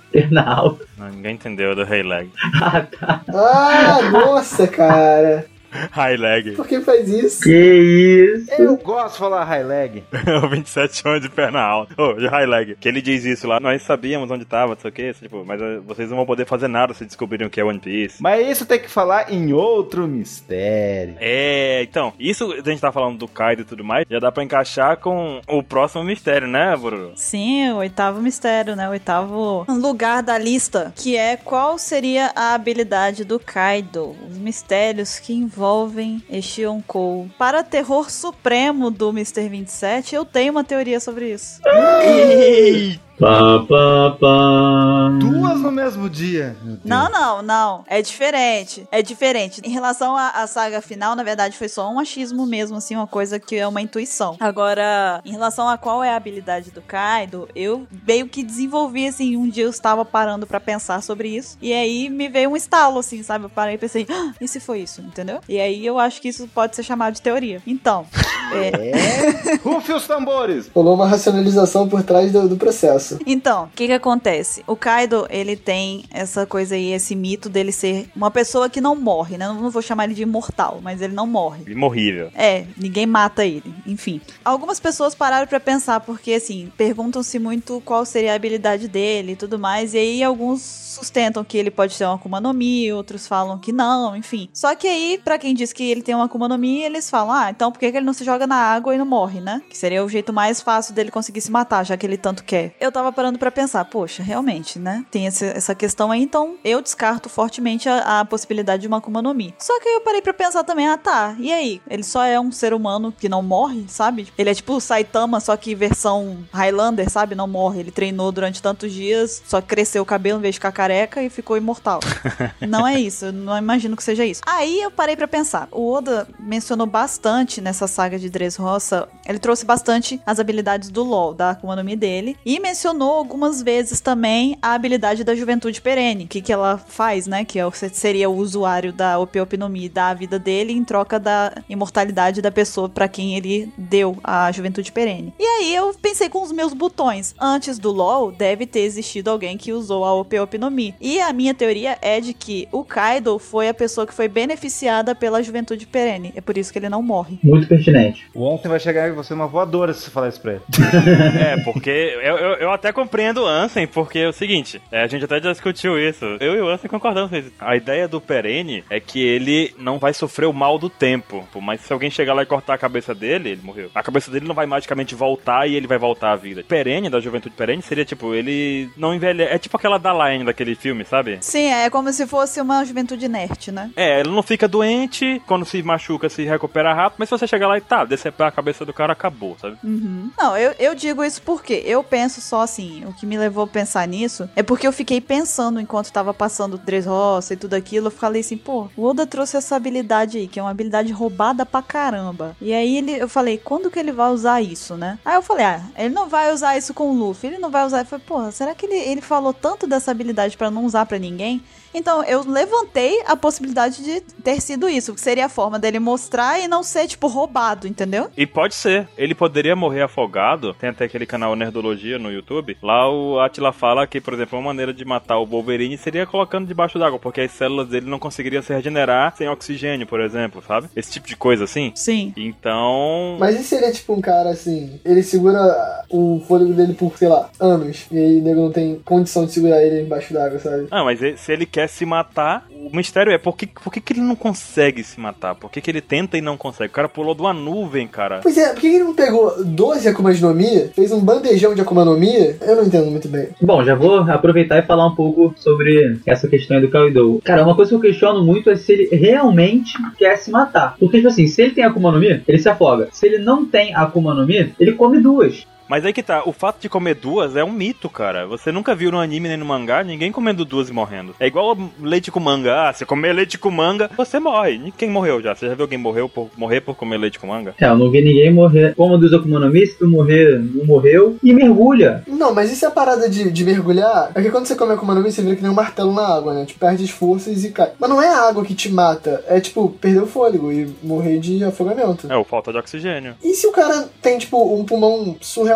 forte e com um mínimo de oxigênio, ele dura, sei lá, anos debaixo d'água? Não, e se a Akuma no Mi dele é adaptativa? Tem um herói na DC, eu acho, talvez seja Marvel, que o cara é, chama Darwin. O cara, se, a- teoricamente, se adapta às situações, sabe? É bem bizarro, mas, pô, vai que o Kaido tem um poder desse tipo. Seria válido, né? A Akuma no Mi da evolução. É, o cara teria um poder de, de se adaptar. A, tipo, colocou na água, ele respira debaixo d'água sem querer. O corpo dele se vira e já respira, sabe? Caraca, ia ser irado, hein? Colocou na lava, o corpo dele já fica pedrificado lá e ele não, não derrete. E aí por isso que ele é o rei das bestas, porque ele é um animal que atingiu a evolução suprema. Pois é, é esse tipo de coisa. Seria bacana, eu acho. Eu acho diferente. O que, que você acha? Vi? Como que ele é conhecido? Porque tinha assim, o Barba Branca era conhecido como o homem mais forte do mundo. Mas o Kaido é a criatura mais forte do mundo. Depois que agora, que quando a gente viu esse mistério, a gente não sabia como que era o Kaido. Agora que mostrou, a gente percebeu um negócio nele. Ele tem chifrinhos. Não tem? Será que era um descendente do Oz? E por isso que todo mundo tenta fazer um Oz. Tava lá o X lá tentando criar laboratório, tentar fazer a gigantificação. Mas o Oz morreu, né? Então, tipo, Mas é uma raça forte, sei lá. ele pode ser lendário e tal, forte, mas. Não é imortal, assim, tipo, dá pra matar. Não tem a resistência suprema, né? Eu gostei, É a Akuma no Mi da evolução. Não, não, mas pensem comigo. O Oz dá a impressão que era a criatura mais forte do mundo. E vivo hoje, Mas aí o do Flamengo foi lá e cortou a perna do Ors Jr. de um- uma linha. eu tenho minhas dúvidas se ele morreu ou não. Porque se tivesse morrido, tinham feito o túmulo dele lá na ilha, lá, Barba Branca e do Ex. Barba branca, né? Cara, ninguém tem paciência pra cavar tanto, cara. Nossa, joga no mar. Caramba. Ne- Nego falar, ah, deixa aí, é, deixa a Marinha, já a Marinha limpa. Nossa, imagina se o Oz Júnior tá preso com o Kaido. Porque o do Flamengo tava muito interessado nele, lembra? Lembro. Mas enfim, tipo, se ele tem uma Akuma no Mi, cara, não dá pra. Eu, não- eu não opino. Mas tem aqueles caras que opinam, né? Fala que ele tem a Akuma no Mi do Tifão, que ele tem alguma zona mitológica. É, o comando do Tifão é interessante, apesar de eu achar que ele não tem alguma no Mi mesmo. A minha favorita de todas até agora foi a que o Baruch falou agora. É nova pra mim, tô amarradão. Pra mim já é verdade. A Akuma no Mi do darwinismo. X-Men Evolution. Da, da, da, da, da- do adapta, da adaptabilidade. Da, da, da. Da, da, da adaptabilidade.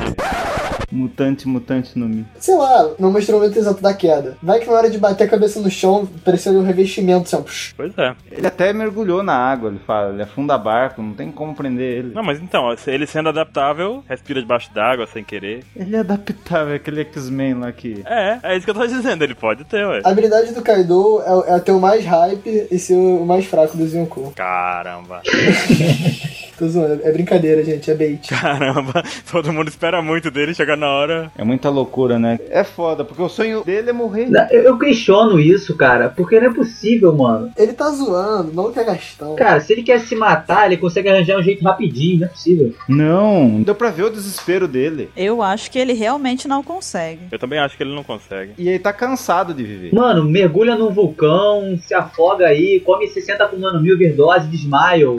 Cara, eu tô te dizendo, ele é a versão avessa do, do Saitama. Só- O Saitama tá entediado porque ele não encontra ninguém que ele consegue derrotar, assim, numa luta justa, né? Tipo, lutando bastante, que não seja com um soco só. O Kaido é a mesma coisa, tá frustrado que ele não consegue se matar, ninguém consegue matar ele. Pô, mas ele já foi derrotado sete vezes. Eu me pergunto como é que é quando ele é derrotado. Tipo, ele não morreu, sabe? Esse é o negócio, ele ele é o cara que simplesmente não consegue morrer. Ele foi torturado sei lá quantas vezes. Se bobear, só dá pra restringir ele, não dá pra derrotar ele, matar ele, finalizar ele. Ele não quer se matar, cara, não é possível. Porque, mano, ele vira pro Doflamingo e fala, ué, cara, corta aqui minha garganta. Tu acha que o pescoço dele é de armadura de. Pode ser que seja, a gente não sabe. E o Moria que tentou matar ele e perdeu toda a tripulação? Cara, o Moria foi muito tapado, né? Cara, o Mario é o Shu, o cara mais idiota da história. Mas peraí, o Moria poderia ter matado ele. Será que a habilidade do Moria não podia ter acabado com ele? Cortava a sombra e deixava ele no sol? Olha aí. Podia. Mano, ele não quer morrer, ele tá de papinho, ele tá enganando todo mundo.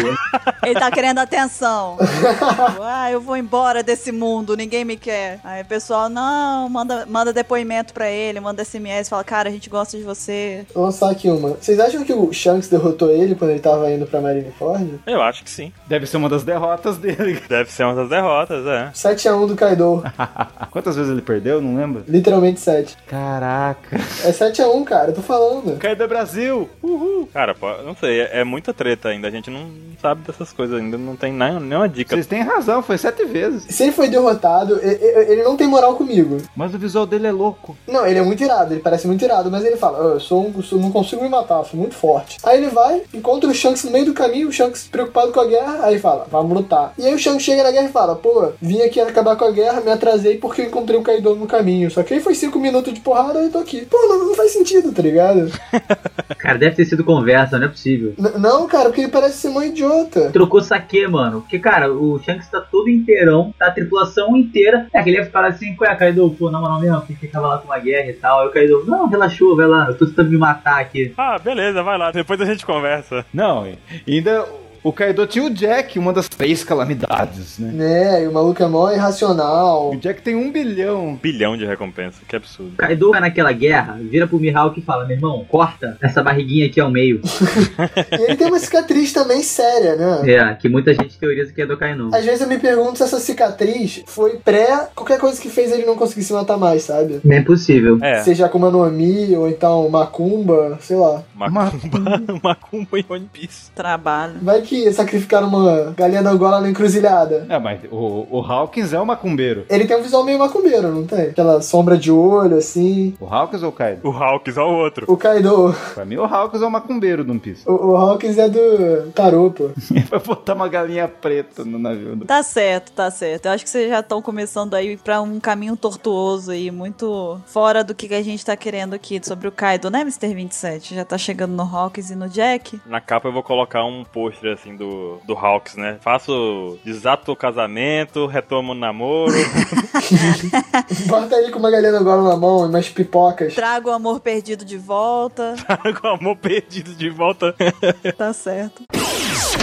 Então, vamos pro sétimo maior mistério, que é sobre o século perdido. O que, que foi que aconteceu nestes anos misteriosos apagados pelo governo? Treta, Bastante treta. Uma teta gigantesca. muita teta. E... Foi várias tetas. Tetas pra todos lados. Cara, eu acho que basicamente é o que a maioria das pessoas pensam é o quê? Tinha um reino antigo, e o governo não gostava do que, que eles faziam lá, foi lá e apagou todo mundo e falou, gente, aconteceu nada, tá? Efeito MIB, né? Pegar ela. tchim. Sabe o que, que é? A gente guardou os documentos num quartinho, deu mofo, estragou tudo. Perdeu 100 anos. Foi foda. Deve ter tido uma guerra terrível, eu acho, porque a galera apagou 100 anos. Então, a gente sabe que os 21 reinos se juntaram, fizeram o governo mundial, e aí, aparentemente, lutaram contra esse reino antigo, né? E ganharam. Porque quem escreve a história são os ganhadores. Então, eu acho que, pô, deve ter rolado tortura, morte. Tipo assim, 100 anos de, pô, praticamente genocídio, porque a gente não sabe se, por exemplo, teria outra raça, assim, desse reino antigo. Talvez a família dos D seja alguma coisa diferente, assim. É, E foi tão violento que eles chegaram a botar uma recompensa absurda numa criança que é Robin, né, cara? Só porque ela conseguia ler Só por ler. partes da história espalhadas pelo mundo. Tipo, é uma coisa muito absurda o que deve ter acontecido, né? E que povo será que era, né? Fora o Buster Call, né? Em Ohara. Fora o Buster Call, o cara que foi outro exagero, né, velho? Matando criança, mulheres. Isso é a marinha, né? Bizarro. Tipo, ordenado pelos Gorosei, beleza? né? Cara, eu tenho muito, muito medo de ser, tipo, um, um motivo super fútil, sabe? No final das contas.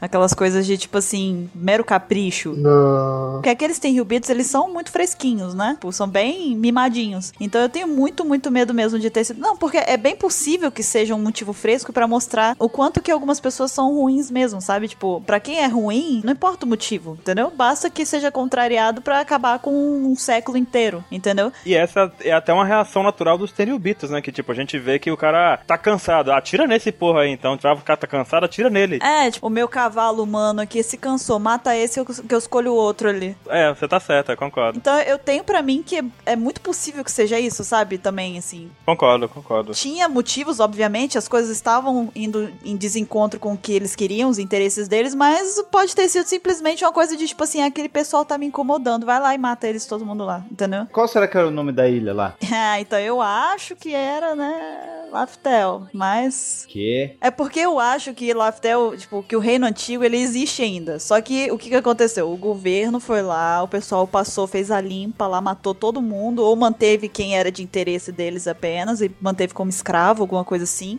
E aí, ou até alguns infiltrados que de repente podem ter facilitado esse ataque. E aí o governo chegou e contou a historinha. Falou, gente, não existe nada, nunca existiu o reino antigo, isso é mito tal, pá, sumiu tudo do século. E e, na verdade, tá ali. Eles só deram outro nome pro Reino Antigo. Falaram, ó, isso aqui não é Reino Antigo, não, é Laftel, tá? Pra mim, é muito possível, porque da mesma forma que existe o mito das Akuma no Mi, que ninguém nunca viu a pessoa morrer comendo duas Akuma no Mi, ninguém também nunca viu, tipo, nunca foi mostrado o Reino Antigo e Laftel, entendeu? Tipo, as duas ilhas separadas. O Clover lá ia falar, né? Ué, mas ele não morreu na hora que ele ia falar? Aí mataram. Então eu acho que é possível, sim. Eu acho que o Reino Antigo tá na mão do governo desde a época do século perdido. E eles chamam de Laftel. É, pode até ter alguma coisa boa lá, porque, né, não foi destruído, então deve ter alguma coisa boa lá. E ainda assim, porque fica no final da, da Grand Line, né? E uma parada que me deixa bolado é que, tipo, muitas vezes na história, a história é passada por tradição oral, né? E a população acaba sabendo das coisas. São criados mitos, lendas e coisas que eram levadas como verdade. Não tem nem tradição oral que fale sobre o século perdido. Então, eu acho que a população que estava sob proteção dos 21 reinos ou governo mundial não sabia do que aconteceu, sabe? Da tragédia, do genocídio, quem sabe, nesses 100 anos. E dá pra você fazer um paralelo com um exemplo relativamente contemporâneo, moderno, que foi a Segunda Guerra Mundial. O primeiro campo de concentração de extermínio judeu descoberto foi descoberto em 42, depois de três anos de guerra já. E a população alemã não sabia que exterminavam os judeus. Muita gente comete esse erro clássico achando que os alemães são malvados. Todo mundo concordava, eles concordavam com isso. Não, eles não sabiam nem o que acontecia, né, cara? Existia realmente sim um preconceito contra judeu, comunista e tal, mas eles não sabiam que tinha esses campos de extermínios assim terríveis e que tortura e tal. Vocês podem falar que a galera de alta classe podia fingir que não sabia, mas então provavelmente a população não sabia do terror e do medo e esse século perdido aí nunca vai ser descoberto pela pessoa comum, pela plebe. Podia cair no vestibular, né? Disserte sobre o século perdido. não é nem, ia ser legal. E Neném, podia- imagine que legal. Aí tem que fazer um Enem da OPEC de One Piece, hein? Ah, ó. Neném dá um o Pactus. A- Aí os gorosei pegam assim e falam, ah, não. Ah, mas é, agora pegando a ideia do Derek aqui, uma coisa interessante é essa. Porque século perdido aconteceu quanto tempo atrás? 800 anos atrás, né? Então você tem que, por exemplo, uma pessoa média naquele tempo vivia até, sei lá, 40 anos, um humano médio. Na realidade, aquela civilização ela era super desenvolvida, né? Então acho que eles já deviam manter uma média de vida assim melhor. Bota 60 aí, pô. Mas eu digo assim, agora, durante o caos do mundo, que o mundo de One Piece tá em caos, né? Tá com, pro- tem problemas ele, não é um mundo perfeito e maravilhoso. Então, durante esse tempo as pessoas vivem pouco. Imagine se vive até 40 anos e passaram 800 anos desde aquele tempo. Então passaram aí 200 gerações. É muito difícil você manter uma história por tantas gerações assim também, e num mundo tão complicado quanto o de One Piece, que navegar, a pessoa às vezes nasce numa ilha e morre naquela mesma ilha, né? Ela nunca sai daquele lugar, né? E A história não se propaga tanto. É, Não, você tá ligado que quando vocês falam de século perdido, eu tenho que falar de um cara, né? Joy Boy? Do incrível Vanderdecken! primeiro, Ah, Vanderdecken primeiro. Exatamente, porque o Vanderdecken hoje é, é chamado de oitavo, né? Se cada um viveu uns 90, 100 anos, primeiro o Vanderdecken tava lá. Verdade, verdade. Eu acho que ele tem relação também. Acho que ele sabe de alguma coisa. E de certo ele era. Como ele era stalker da Shira Rocha da época.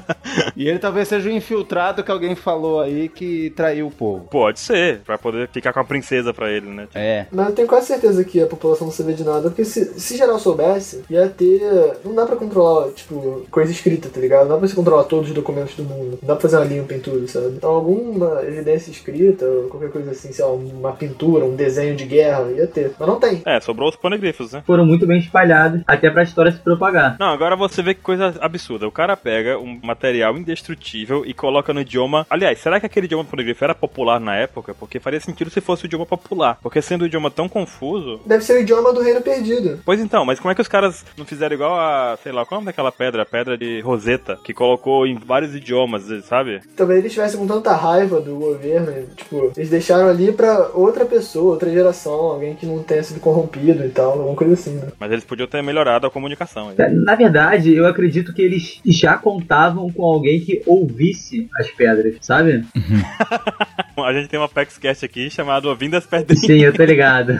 Pô, o Luffy podia lamber a pedra e sentir o gosto da informação. Ia ser muito engraçado, cara. Todo poneglyph ele desse um lambidão, sabe? assim, E ele soubesse de tudo dele. Olha só. Ah, entendo você. Bom, e pra quem quiser saber mais sobre o século perdido também, a gente tem o Apex Cash, como já foi dito antes. Sobre isso, vai estar aqui na descrição. É só vocês escutarem assim que acabarem de ouvir esse Apex Cash pra ficarem um pouco mais por dentro sobre o que que aconteceu no século perdido e outras teorias também que a gente tem envolvendo esse Um assunto. monte lá, né? Então, vamos agora pro sexto maior mistério de One Piece, segundo a lista dos japoneses aqui, e é sobre o bendito do olho esquerdo do Zoro. O que que tem naquele olho daquele homem? Um olho. Embaixo da pálpebra tem um olho. O que, que vocês acham? Aquela cicatriz, tem um olho, um sharingan, tem o Sanji tá escondido lá dentro, é o quê? O Sandy tá escondido lá dentro. É o olhar 43. E vai abrir o olho e vai falar, Hello, it's me, Sanji! a Sanji. então, e aí, vocês têm alguma teoria sobre isso? Eu, eu tenho uma teoria muito, muito, muito boa. Então fale pra nós. Eu vou falar a minha no final pra quebrar dele. É, Nossa! Boa sorte, boa sorte. hein? Que comece o duelo, então. O- a gente sabe, né, por fato, que até apareceu há pouco tempo atrás no anime, que o Mihawk vira e fala, aí, tá vendo aqui esse esquema de hack do armamento? Aí o Zoro fala, ah, qual foi, não sei o quê. Aí o Mihawk fala, então, tu não vai beber nada até tu aprender. E aí todo mundo sabe que o Zoro é um alcoólatra declarado, ele só não vai nas reuniões do AA porque ele tá dormindo, quando ele não tá bebendo. E porque não tem a itinerante, né, dentro do navio, então não tem como ele... Deve ser por isso que ele dorme tanto, né, cara? É pra não beber, né? Sempre de ressaca, tipo. Aí, enfim, o maluco é completamente alcoólatra. Aí o Zoro pensou, que isso, que isso, absurdo, mas ele quer realmente ser o melhor espadachim do mundo. Mais até do que beber isso aqui. Então ele foi, depois de um ar de treinamento, dominou o hack do armamento. O hack dele é sinistro. Aí o Mihawk falou, pô, parabéns, meu aluno aqui, meu coarro. Agora você aprendeu a fazer o hack do armamento, tá liberado minha adegona, tá liberado o vinho, saquei geral. Aí o Zoro ficou maluco e falou, é hoje que eu vou beber até esquecer o meu nome. E aí, tipo, ele bebeu tanto, tanto, tanto, que quando ele acordou do coma alcoólico, ele não tinha olho. E ele não sabe até hoje o que aconteceu com o olho dele. Olha, essa é uma bela teoria. Essa foi a teoria dele? Essa foi a teoria? Sabe qual foi o pior? Eu realmente tava levando fé porque eu vi um caminho nessa teoria. Eu vi o caminho também, cara, mas. Falou se beber num case, tá ligado? Ele bebeu muito e acordou sem olho e, tipo, o Mihawk não quis falar pra ele o que aconteceu, cara. Se babear Isso já aconteceu com você, Derek? comigo pessoalmente, olha, eu tenho os dois olhos ainda, mas... Ele perdeu o terceiro olho, amigo.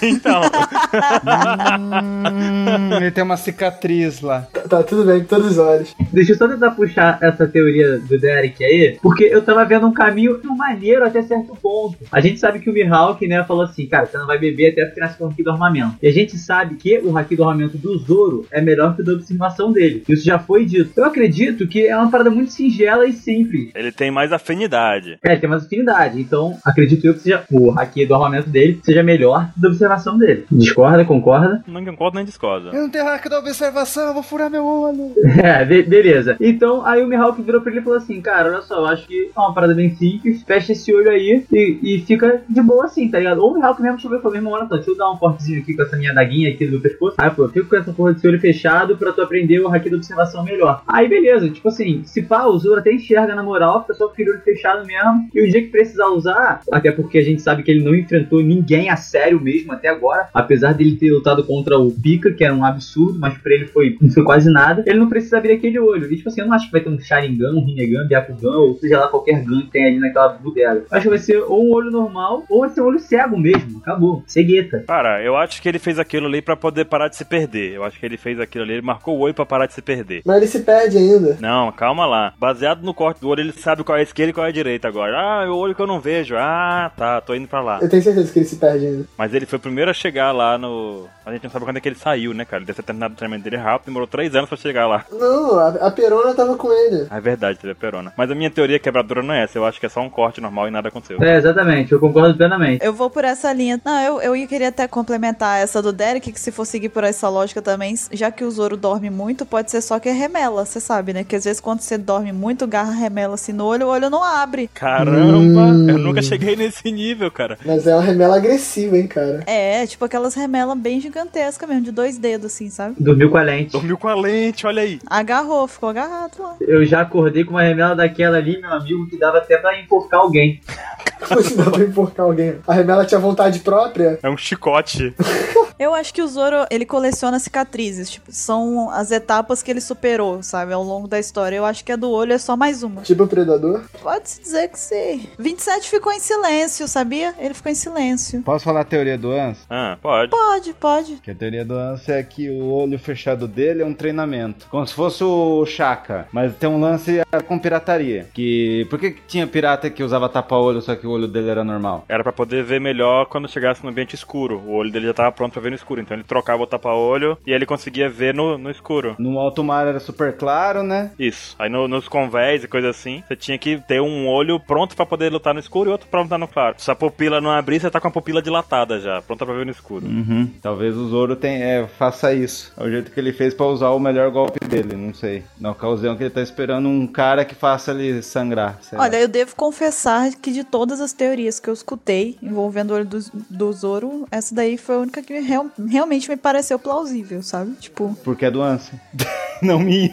Tipo, o cara passar a vida inteira com o olho fechado pra que um dia, caso ele precise olhar no escuro pra poder, sabe, tipo, é muito. continuo achando que é uma cicatriz. Mas se for pra ter alguma coisa ali, de todas as que eu já li até agora e que já escutei, essa daí é a que mais ficaria legal no final das contas, sabe? Seria, ah, Zoro é foda realmente, entendeu? Desnecessário ficar com o olho fechado tanto tempo, mas mesmo assim. É, o Z- o Zoro é foda como ele consegue ficar com o olho fechado tanto tempo, né? Pois é, né? Também vai ver que ele só fecha o olho quando ele tá no anime. Depois, quando tá- ninguém tá assistindo, ele abre o olho, o pessoal, sabe? Pode ser. O Highleg também tem uma cicatriz no olho. Ah, é porque eles são imediatos, os dois. Vá, ao outro, ao outro. tá bom, tá bom então. Então vamos pro quinto, vamos pro quinto maior mistério. Chega, meu Deus do céu.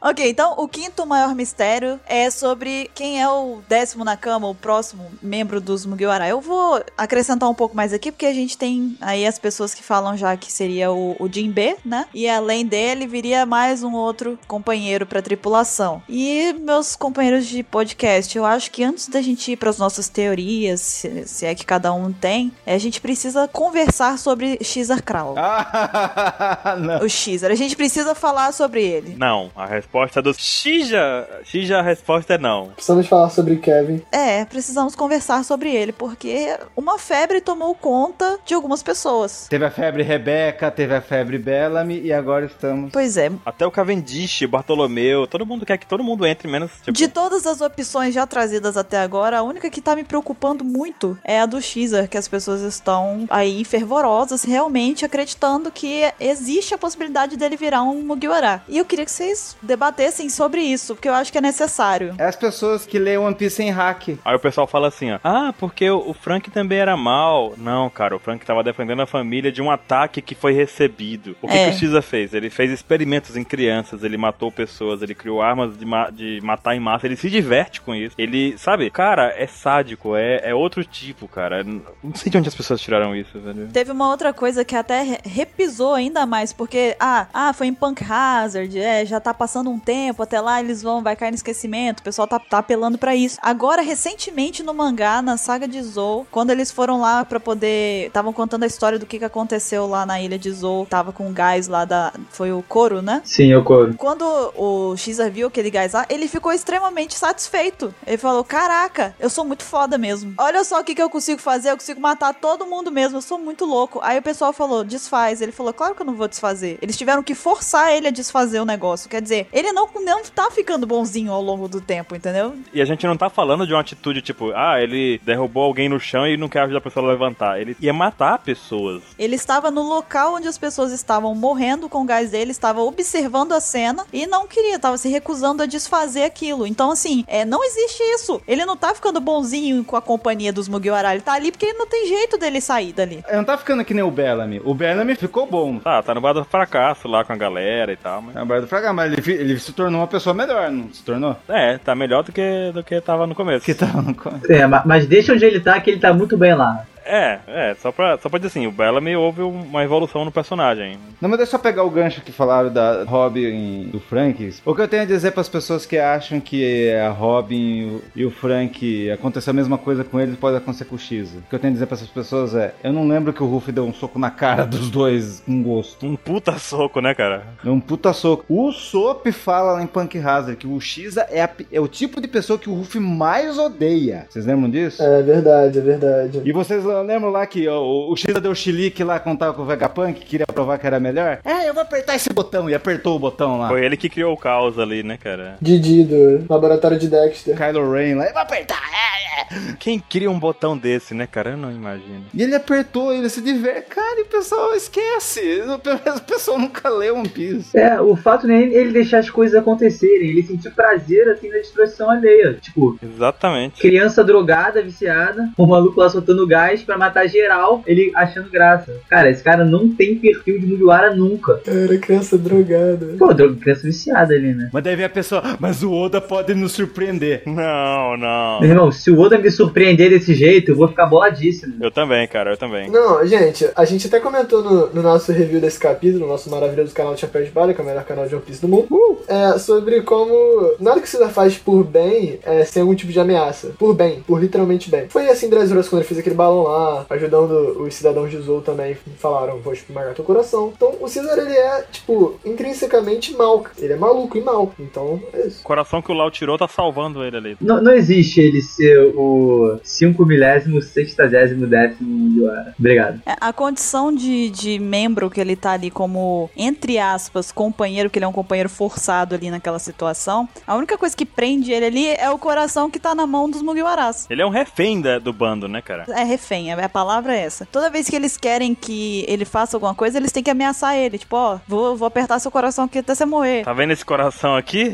Vai virar uma panqueca. Aí ele vai e faz, tipo, ah, sabe? Ele nunca quer fazer o que eles querem. É, não, não, e- não existe, tipo, companheirismo ali, nenhum. Ok, descartamos o nosso amigo Cesar Kral. Graças a Deus. Sim, ultrapassando essa teoria aí das pessoas que surgiu, né, e tá ganhando espaço, ultrapassando isso. E aí, vocês têm alguma teoria de quem pode ser o próximo Mugiwara? Alguém que ainda não apareceu. Ah, eu só quero adiantar uma parada aqui. Eu prefiro o Cesar Crown do que o Jinbei na tripulação. Nossa. Eu prefiro, prefiro. Drogando criança, droga o Chopper. Derek, vem cá e me dá um abraço. Ai, pô, que bom, cara. Por favor, dá um abraço nele, dá um abraço nele, vai. Me abraça porque eu não me conformo também. Mas você prefere o X? Não, só não quero o Jinbe, não prefiro o Xer, não. Isso! Eu, eu prefiro até o Bellamy do que o Jinbei, cara. Não, não, que o, Be o Bellamy não, o Bellamy não. Aí também não, aí também não. Eu não prefiro ninguém, eu só não quero o Jinbe lá. É, eu, eu, eu concordo com a Bururu. Parei pra pensar, parei pra pensar. A todo momento eu tô esperando chegar, tipo, uma mensagenzinha, assim, pros Mugiwara do Jinbe, tipo, ah, Jinbe morreu. Caramba, quanta falta de amor no coração. Isso é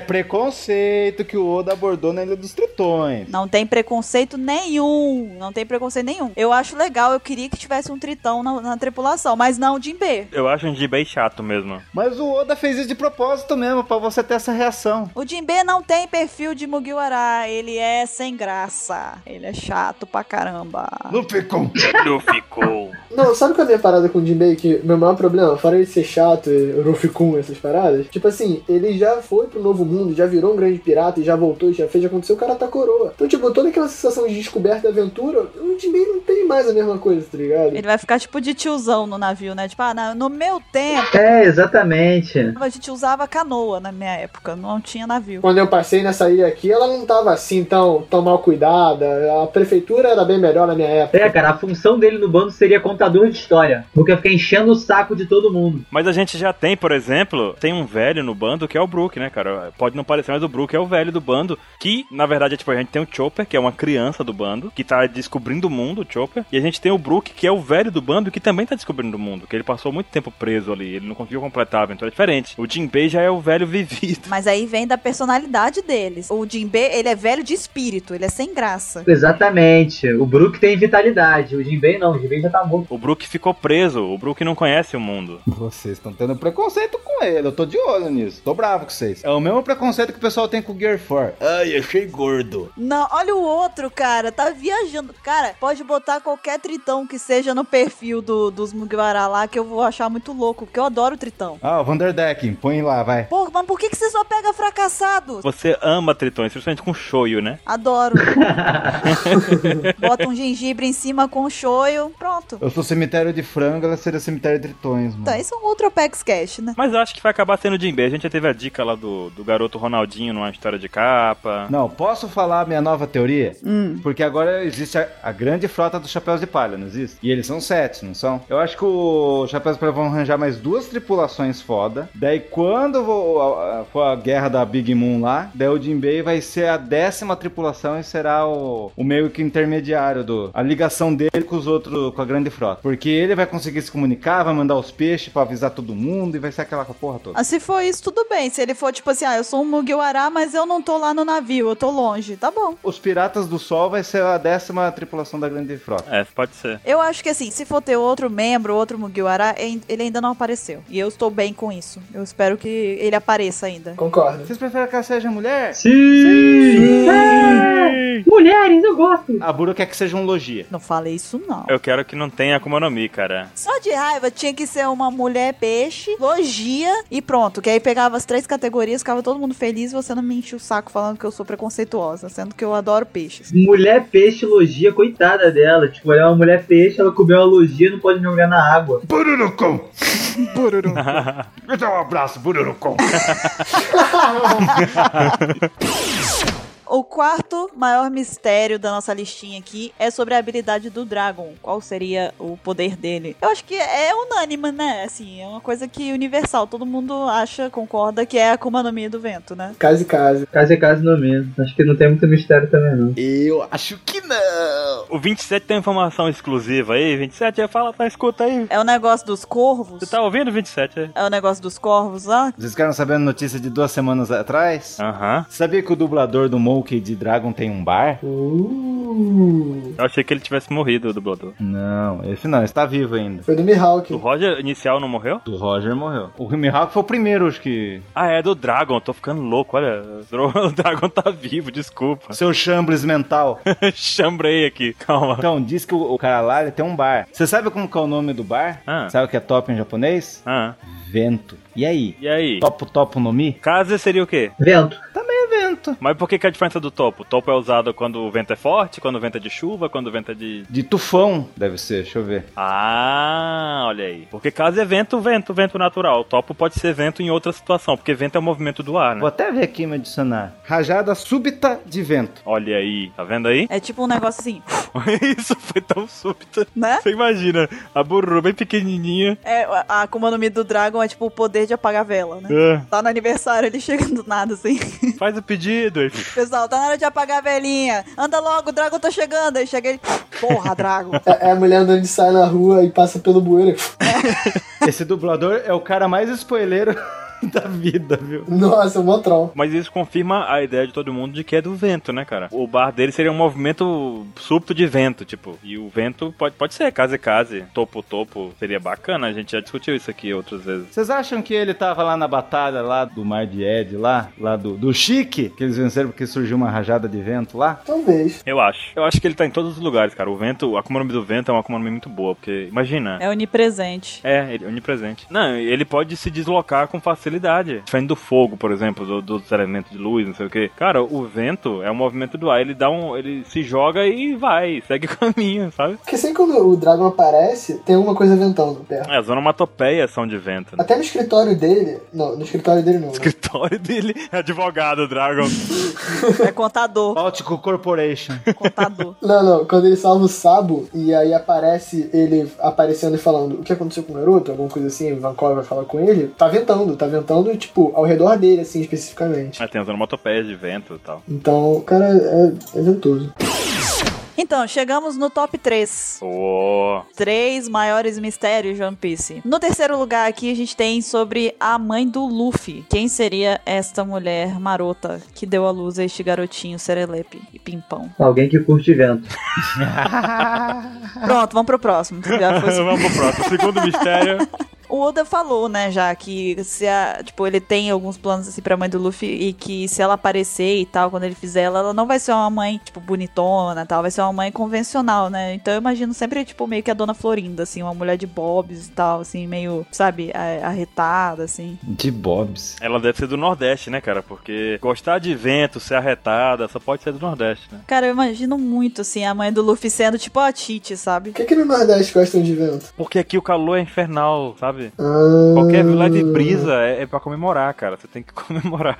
Entendi. Quando, tipo, tá ventando, o pessoal avisa, sai todo mundo na rua. Exatamente. Vocês lembram lá que o Oda fala? Ele fala, eu acho que ela está viva, ainda estou pensando muito sobre isso. É. Mas aparecendo na história será uma mulher muito durona no futuro e rigorosa. Não há maneiras dela ser uma mãe bonita. Ela vai ter cabelos ondulados e uma mulher de meia idade típica, entendeu? Quer dizer, a mãe dele não vai ser uma revolucionária, possivelmente, né? Provavelmente não. Se ela tiver viva e ela souber do Luffy, ela por que, que ela abandonou o Luffy? Vai ter um, vamos ter uma história de amor aí, né? E ódio. É. Uma novela mexicana nessa situação aí. E possivelmente o Dragon não tá mais com ela, né, cara? Porque seguir, ser tipo, viver com o Dragon deve ser o caos, né, cara? Quais são suas teorias? Eu acho que ela não tá viva mais, não. Acho que, sei lá, ela não vai aparecer mais, não, assim. Eu acho desnecessário aparecer a mãe do, do Luffy. Eu também acho que ia ser um drama muito. Pesado. Pensando bem no Luffy, não pode ser pesado, cara. Vai ser uma parada engraçada só e, e boba. É, eu imagino a mãe do Luffy sendo uma pessoa muito engraçada. Tipo, eu esqueci que eu tinha um filho, ou qualquer coisa estúpida assim. Puta merda. É, pode ser que a estupidez venha dela, olha aí. É, é porque, tipo assim, o Dragon aparenta ser muito sério. Porque o Dragon todo é sério, é. É, e o Luffy é bestão pra caramba. Ele deve ter puxado a mãe. Acabou de mudar minhas, minhas ideias, velho. A mãe dele deve ser uma baca. Barca. Eu acho que ainda tem um flashback do Hulk que não mostrou ainda, né? É, antes dele chegar na Dadan, né? Lá no em Sabo, lá no Ace, lá, eu vou falar um negócio muito importante. Ele fala um negócio aqui que ele nunca mais quer ficar sozinho. Porque será que ele nunca quis ficar sozinho? Será que ele foi abandonado? É, eu acho que a aparição da mãe do Luke seria boa num flashback, mas pra interagir com a história, assim, atualmente, ficaria meio. Não sei, eu não vejo desenvolver tão grande. A não ser que ela fosse alguém que fosse acrescentar algo para o desenvolvimento da história. Tipo, como o pai do Luffy, que é o Dragon, entendeu? Algo assim. Posso falar minha teoria viajada? Qual é a sua teoria viajada? Eu acho que ela é o motivo do, do Dragon formar os revolucionários. Ela deve estar lá em Marijô. Ela é uma teriubito e não pode se casar com ele. Ah, nossa. Não, não, não é isso. Comeu e Julieta? Tá vendo muito tiquetitas, cara. Chiquitita. Usurpadora, então ela tem uma irmã gêmea. não. Ela foi tirada, daí o Dragon tá puto, quer acabar com o governo. Alguém falou usurpadora? Ai, meu Deus. Gente, por que essa novela ainda passa? Sério mesmo? Porque é a melhor novela do universo. Pelo amor de Deus. Criou confusão. Ih, vai ter treta, vai ter treta. Peguei a pipoca. Agora você provocou a ira. É a maior genialidade da face da Terra das novelas, das dramaturgias do universo, dos planetas e tudo mais, tá? É a melhor novela. A gente só concorda. ok? Alguém aqui já viu One Piece quatro vezes? Já. Que isso? Pois eu já vi Usurpadora umas 10, no mínimo. Eu vejo quatro vezes os episódios do anime. O 27 vê o mesmo episódio no domingo quatro vezes. Eu consigo! Pô, do início ao fim, quatro vezes é muita coisa. Ele já deve ter visto mais. Tem essa usurpadora aí, mano. Esmeralda, essa pedra aí, safira, diamante, esmeralda, rubi.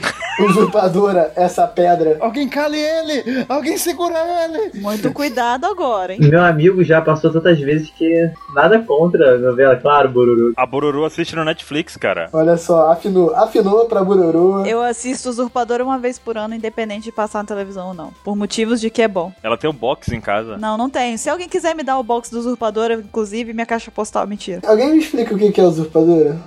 Ah, vamos lá então. Eu quero agora uma música de fundo e tal pra explicação. Usurpador é uma novela lançada pela Televisa do México, que passou no SBT algumas dezenas de vezes já, numa história que conta a vida da pobre Paulina, que é uma garotinha que trabalhava num banheiro de senhoras, limpando o banheiro de senhoras para poder pagar o tratamento da mãe doente. Toca a música da Zapadora. A vida de Paulina seguia tranquila, Vai, mas eu quero saber. Cara, é lindo ver ela falar do Zapadora. eu vou, eu vou concluir. Ela morre no final? Não, a Paola. Paola morre. Ó, o spoiler. Ah, Paulo, spoilou. Dê spoiler! Spoilou, spoilou. Cara, spoiler de 20 anos. Eu vou, eu vou continuar, eu vou continuar. A vida de Paulina seguia tranquila, tediosa, a mesma coisa de sempre, ela sofria bastante, até o momento em que ela topou com uma sósia dela no banheiro de senhoras, e essa sósia dela viu uma oportunidade, porque essa sósia dela, ela é totalmente o oposto dela, ela gosta de farrear, e ela é toda posuda, bonitona madame. Aí ela faz, tipo, um- um jogo criminoso com a Paulina, ela pega, bota um colar dentro da bolsa da Paulina e incrimina ela. Pra poder ela não ir presa, ela faz uma chantagem. Ela fala: se você ficar no meu lugar na casa da família Bratio, eu não te denuncio pra polícia e você não vai preso. Eu retiro a denúncia, na verdade. E aí a Paulina fica sem opções e vai parar na casa da família Bratio. Pra ela seria apenas um ano de fingimento, um ano de sofrimento, um ano de muita mentira e tal. Apesar de que o destino tinha pra ela uma reviravolta, um plot twist. Ela se apaixonaria por Carlos Daniel Bratio. Quando ela terminar, alguém me acorda. E mais para frente, ela descobriria que ela e Paola eram irmãs gêmeas, na verdade. E tem um plus incrível que tem duas crianças retardadas nessa novela. As crianças são as melhores partes. Elas são, tipo assim, a graça morda do negócio inteiro. Porque tem uma criança retardada chamada Carlinhos, Carlinhos que é a demais. única coisa que ele faz é quebrar a perna na novela inteira. Ele tropeça, cai pra perna. Ele quebra a perna e perde a memória. Duas vezes, eu acho. Se não me falha a memória. E tem uma retardada também, que é a Lisette, que ela é incapaz de falar um- uma linha sem olhar pro câmera, pra pessoa que tá segurando o cartaz com a fala dela. E a dublagem? Tipo, o Carlos Daniel tá na direita, ela olha pra esquerda falando, papai, eu te amo, igual um robô. Cara, qualidade. Igual um robô. Então, assim, é muito bom, é genial, tá? Podemos voltar agora pra programação normal. Cara, eu vou assistir Usurpadora depois do podcast, fiquei com vontade. Vamos agora para o segundo maior mistério aqui da nossa lista de One Piece. O que é o One Piece? Uma série de mangá. Pra quem não sabe, a gente tem um podcast sobre isso, onde a gente discutiu exaustivamente o tema. Então, se vocês quiserem, vai estar ali na descrição do Apex Cash, é só dar uma clicadinha. É o 42, eu acho. Vocês podem saber, é o 42, muito bem, barulho. Temático, né? Por causa do Mochileiro das Galáxias, foi inesquecível. Então, as teorias minhas do Mr. 27 e do Baruch estão todas nesse podcast. Então, eu acho que é, a gente pode pegar aqui a teoria, se é que vocês têm, do Felipe e do Derek, né? Em relação ao que é que pode ser o One Piece. Falem. É. Ah, é, a gente tem ótimas teorias, né, Lípia? Claro, inclusive tem um canal aí no YouTube, vocês podem procurar também, Chapéu de Palha, vale a pena. Tá na descrição. Aí é o melhor canal que eu já vi e produzi na minha vida. Você já fez outro canal? Já tem? Não fala nada. É, então, eu sei o que é One Piece. One Piece, na real, vai ser só uma cartinha do Gold Roger, tipo vale de McDonald's, vale um Sunday. E aí você vai abrir, o tesouro vai aparecer, vale um ticket para onde você quiser no mar, porque parabéns, você é o rei dos piratas. E aí o Luffy vai ser o rei dos piratas porque ele adquiriu o One Piece, o supremo cupom. E ele vai ser feliz pra sempre. Caralho, é um, é um cupom dizendo assim, um bilhete dizendo assim. Muito bem, agora você chegou na segunda fase. A busca pelo Tio Piece começa. Faz isso comigo não. Vai lá o Xaclau é na cama. Eu também acredito, né? Não, mentira, eu sou a, a minha teoria é bem diferente da do Derek, eu não acredito que seja algo material. Eu acho que na verdade o One Piece tem tudo a ver com liberdade, né? Porque o Gold Roger falava muito de liberdade e é o grande sonho do Luffy. É ser o cara mais livre do mundo, poder andar pra onde quiser. E ele pode andar por onde ele quiser se ele tiver só em um lugar. Tipo, o mundo se tornar um One Piece, um só. Porque a gente pode ver que ele é muito fragmentado. Tem muitas questões políticas também e geográficas que atrapalham ele ser só um mundo. Ele é dividido em diversos lugares, né? A gente percebe. Então eu acho que pode ser a, a união, assim, do mundo como um todo. Não sei, talvez com a destruição da Headline. Tem muita gente que acredita nisso, que ali também pode se formar o All Blue, a junção de todos os mares. Aí você, você vai matar todas as pessoas do, do mundo, né? Vai criar tsunamis gigantes, maremoto. É, é, então, a- a- aí que é um grande problema, né? Vai ter alguns reflexos geográficos que não vão ser bacanas. É, vai ser tipo a Arca de Noé, vamos resetar o mundo. Vai ser um grande cataclismo. Tsunami, assim, vários caôs, várias placas tectônicas não sabendo pra onde pular. E aí vai rolar muita treta, mas quem sabe, né? Não sei. O Kaido não morre aí, tem muito mistério às vezes. Quebrar um, uma montanha gigantesca, partir ela ao meio, cair um 200 toneladas de pedra na água, não estava acontecendo nada. Ninguém sabe, mas eu acredito que é por aí, é tipo o mundo como um todo unificado. Uma parada bem romântica, assim, no fim das contas, bem bonita. E me até, até me leva lágrimas aos olhos. Obrigado, obrigado, gente, obrigado. Muito bonito. E tem toda a relação também com os outros pontos que a gente falou, do século perdido, né? Tá bom. Obrigado, obrigado novamente. Olha, eu posso adiantar pra quem não escutou o Apex Cash sobre o que é One Piece que lá a gente levantou várias teorias. A gente levanta a teoria de que pode ser o Kiko, pode ser um repolho, Você quis dizer besouro? pode ser festa junina também. Então, assim, tem bastante teoria legal. Agora Tesouro é o filme novo, Gold. Gordo. Cara, vocês já viram algum tipo de computação gráfica pior que aquela? Do... Do, do trailer? É, cara, meu Deus do céu. Tipo, E passou no cinema. S- sem querer ser muito gráfico, É, dos anos 80, né? Eu, eu vou ser bem sincero, a do Dolinho é melhor. A do Dolinho é a mesma coisa. Aquilo é Dolinho, aquilo não é ouro, aquilo é Dolinho. É Dolinho. Caramba, é do olhinho dourado. Aquilo não é legal. Dolinho Tesouro. Pior que tem um bicho, um dos vilões parece o Dolinho. Meu Deus, cara. Um cabeça coração grande lá. Vai ser o Dolinho. Já viram a página no Facebook do Dolinho? Já vi. Muito boa. Tem um jornal agora. Tem um jornal do Dolinho. Cara, tem uma página no Facebook também que é muito boa, é a One Piece X. Ah, eu conheço. Ih, Achei que você ia falar do chapéu de palha, cara. Ah, essa também. Eu conheço também. É muito boa. Qual é a cara? Pô, às vezes tem que puxar o saco deles pra eles puxarem o nosso também, né, cara? Pô, presta atenção. Entendeu, né? Táticas avançadas, né? Funcionou, funcionou. Ok, então chegamos ao primeiro lugar da nossa lista. Da nossa não, né? Do, dos japoneses. Então, dentre os 10 maiores mistérios de One Piece, o primeiro lugar ficou com o mistério que envolve os D. Gui!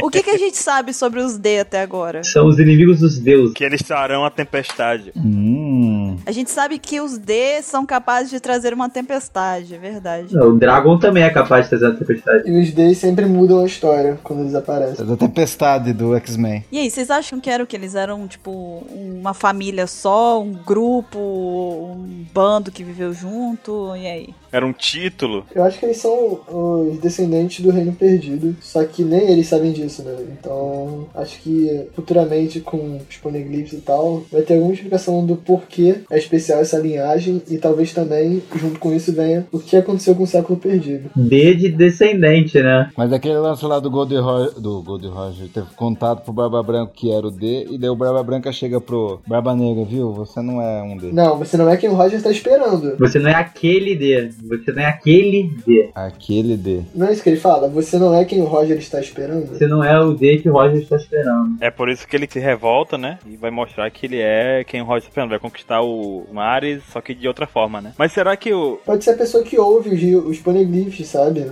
A pessoa que é o D que ouve os poneglyphs e. Ouve as coisas, né, ao redor. Ele começa a ouvir peixe também. Ele ouve tudo, cara. Ele tem uma audição, pô, absoluta mesmo. Não, cara, ele ouve com o coração. Tradução simultânea, né? O peixe fala glu glu glu glu glu glu glu glu glu glu glu. Aí ele já capta, já traduz. Ele tem, ele tem o Google Translator lá. É, ele, ele, ele fala uma língua que as pessoas não conseguem compreender. O Oda deu mole. O Oda deu mole, ele tinha que lamber as pedras. Eu falei, vou repetir. Cara, que, que, que que é isso de lamber, cara? Pelo amor de Deus. Cara, imagina o quão engraçado seria se o Luffy chegasse. Ah, fico pensando do lance do, do um, do primeiro lugar e do segundo, né? Que o. O High Leg, Ah, é perna alta, nosso amigo perna alta. perna alta, chega e fala que não. Eles não podiam fazer aquilo naquela hora. E talvez agora possa se fazer. O que será que o Ruff tá. A tripulação destinada pode fazer? A chegar lá, né? Você acha que eles já estão prontos? Eu acho que eles ainda não estão prontos. Que eu acho que tudo vai ser revelado na mesma hora. O lance do Day e o One Piece vai ser na mesma hora. É, também acho. Ou não na mesma hora, mas tipo, no mesmo período, pelo menos. assim, Mesmo, tipo. Na mesma saga. É, a mesma saga. Bururu diz que tem uma teoria muito boa sobre isso. Qual é? Tenho, cara, é sensacional.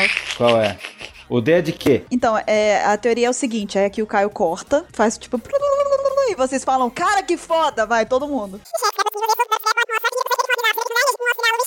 Cara, que foda. Que foda, meu Deus! Tá de sacanagem. Não acredito. Que coisa perfeita, meu amigo. Cara, eu falei com vocês, eu falei que eu tava guardando o ouro. Só pode ser essa. Só pode ser essa teoria, velho. Ela é o Oda disfarçado. Incrível, é incrível. Derek, vamos fazer logo um, um vídeo desse, mano. Não, já tô escrevendo o roteiro, moleque. Que isso, perfeição. Vão plagiar a sua teoria, Bruno. Caraca. Por que, que você não registra a teoria? Registrar ela logo. Não, eu vou registrar, eu vou. É bom. No Brasil não dá pra registrar ideia, gente. Respeitem essa garota. Bururoda. Bururoda. Eu acho que depois dessa não tem nem mais o que falar, né? É isso. Em relação a nada. Não, a gente fechou com chave de ouro. Que mistério que nada, tá disso resolvido isso aí já. Incrível, perfeito mesmo.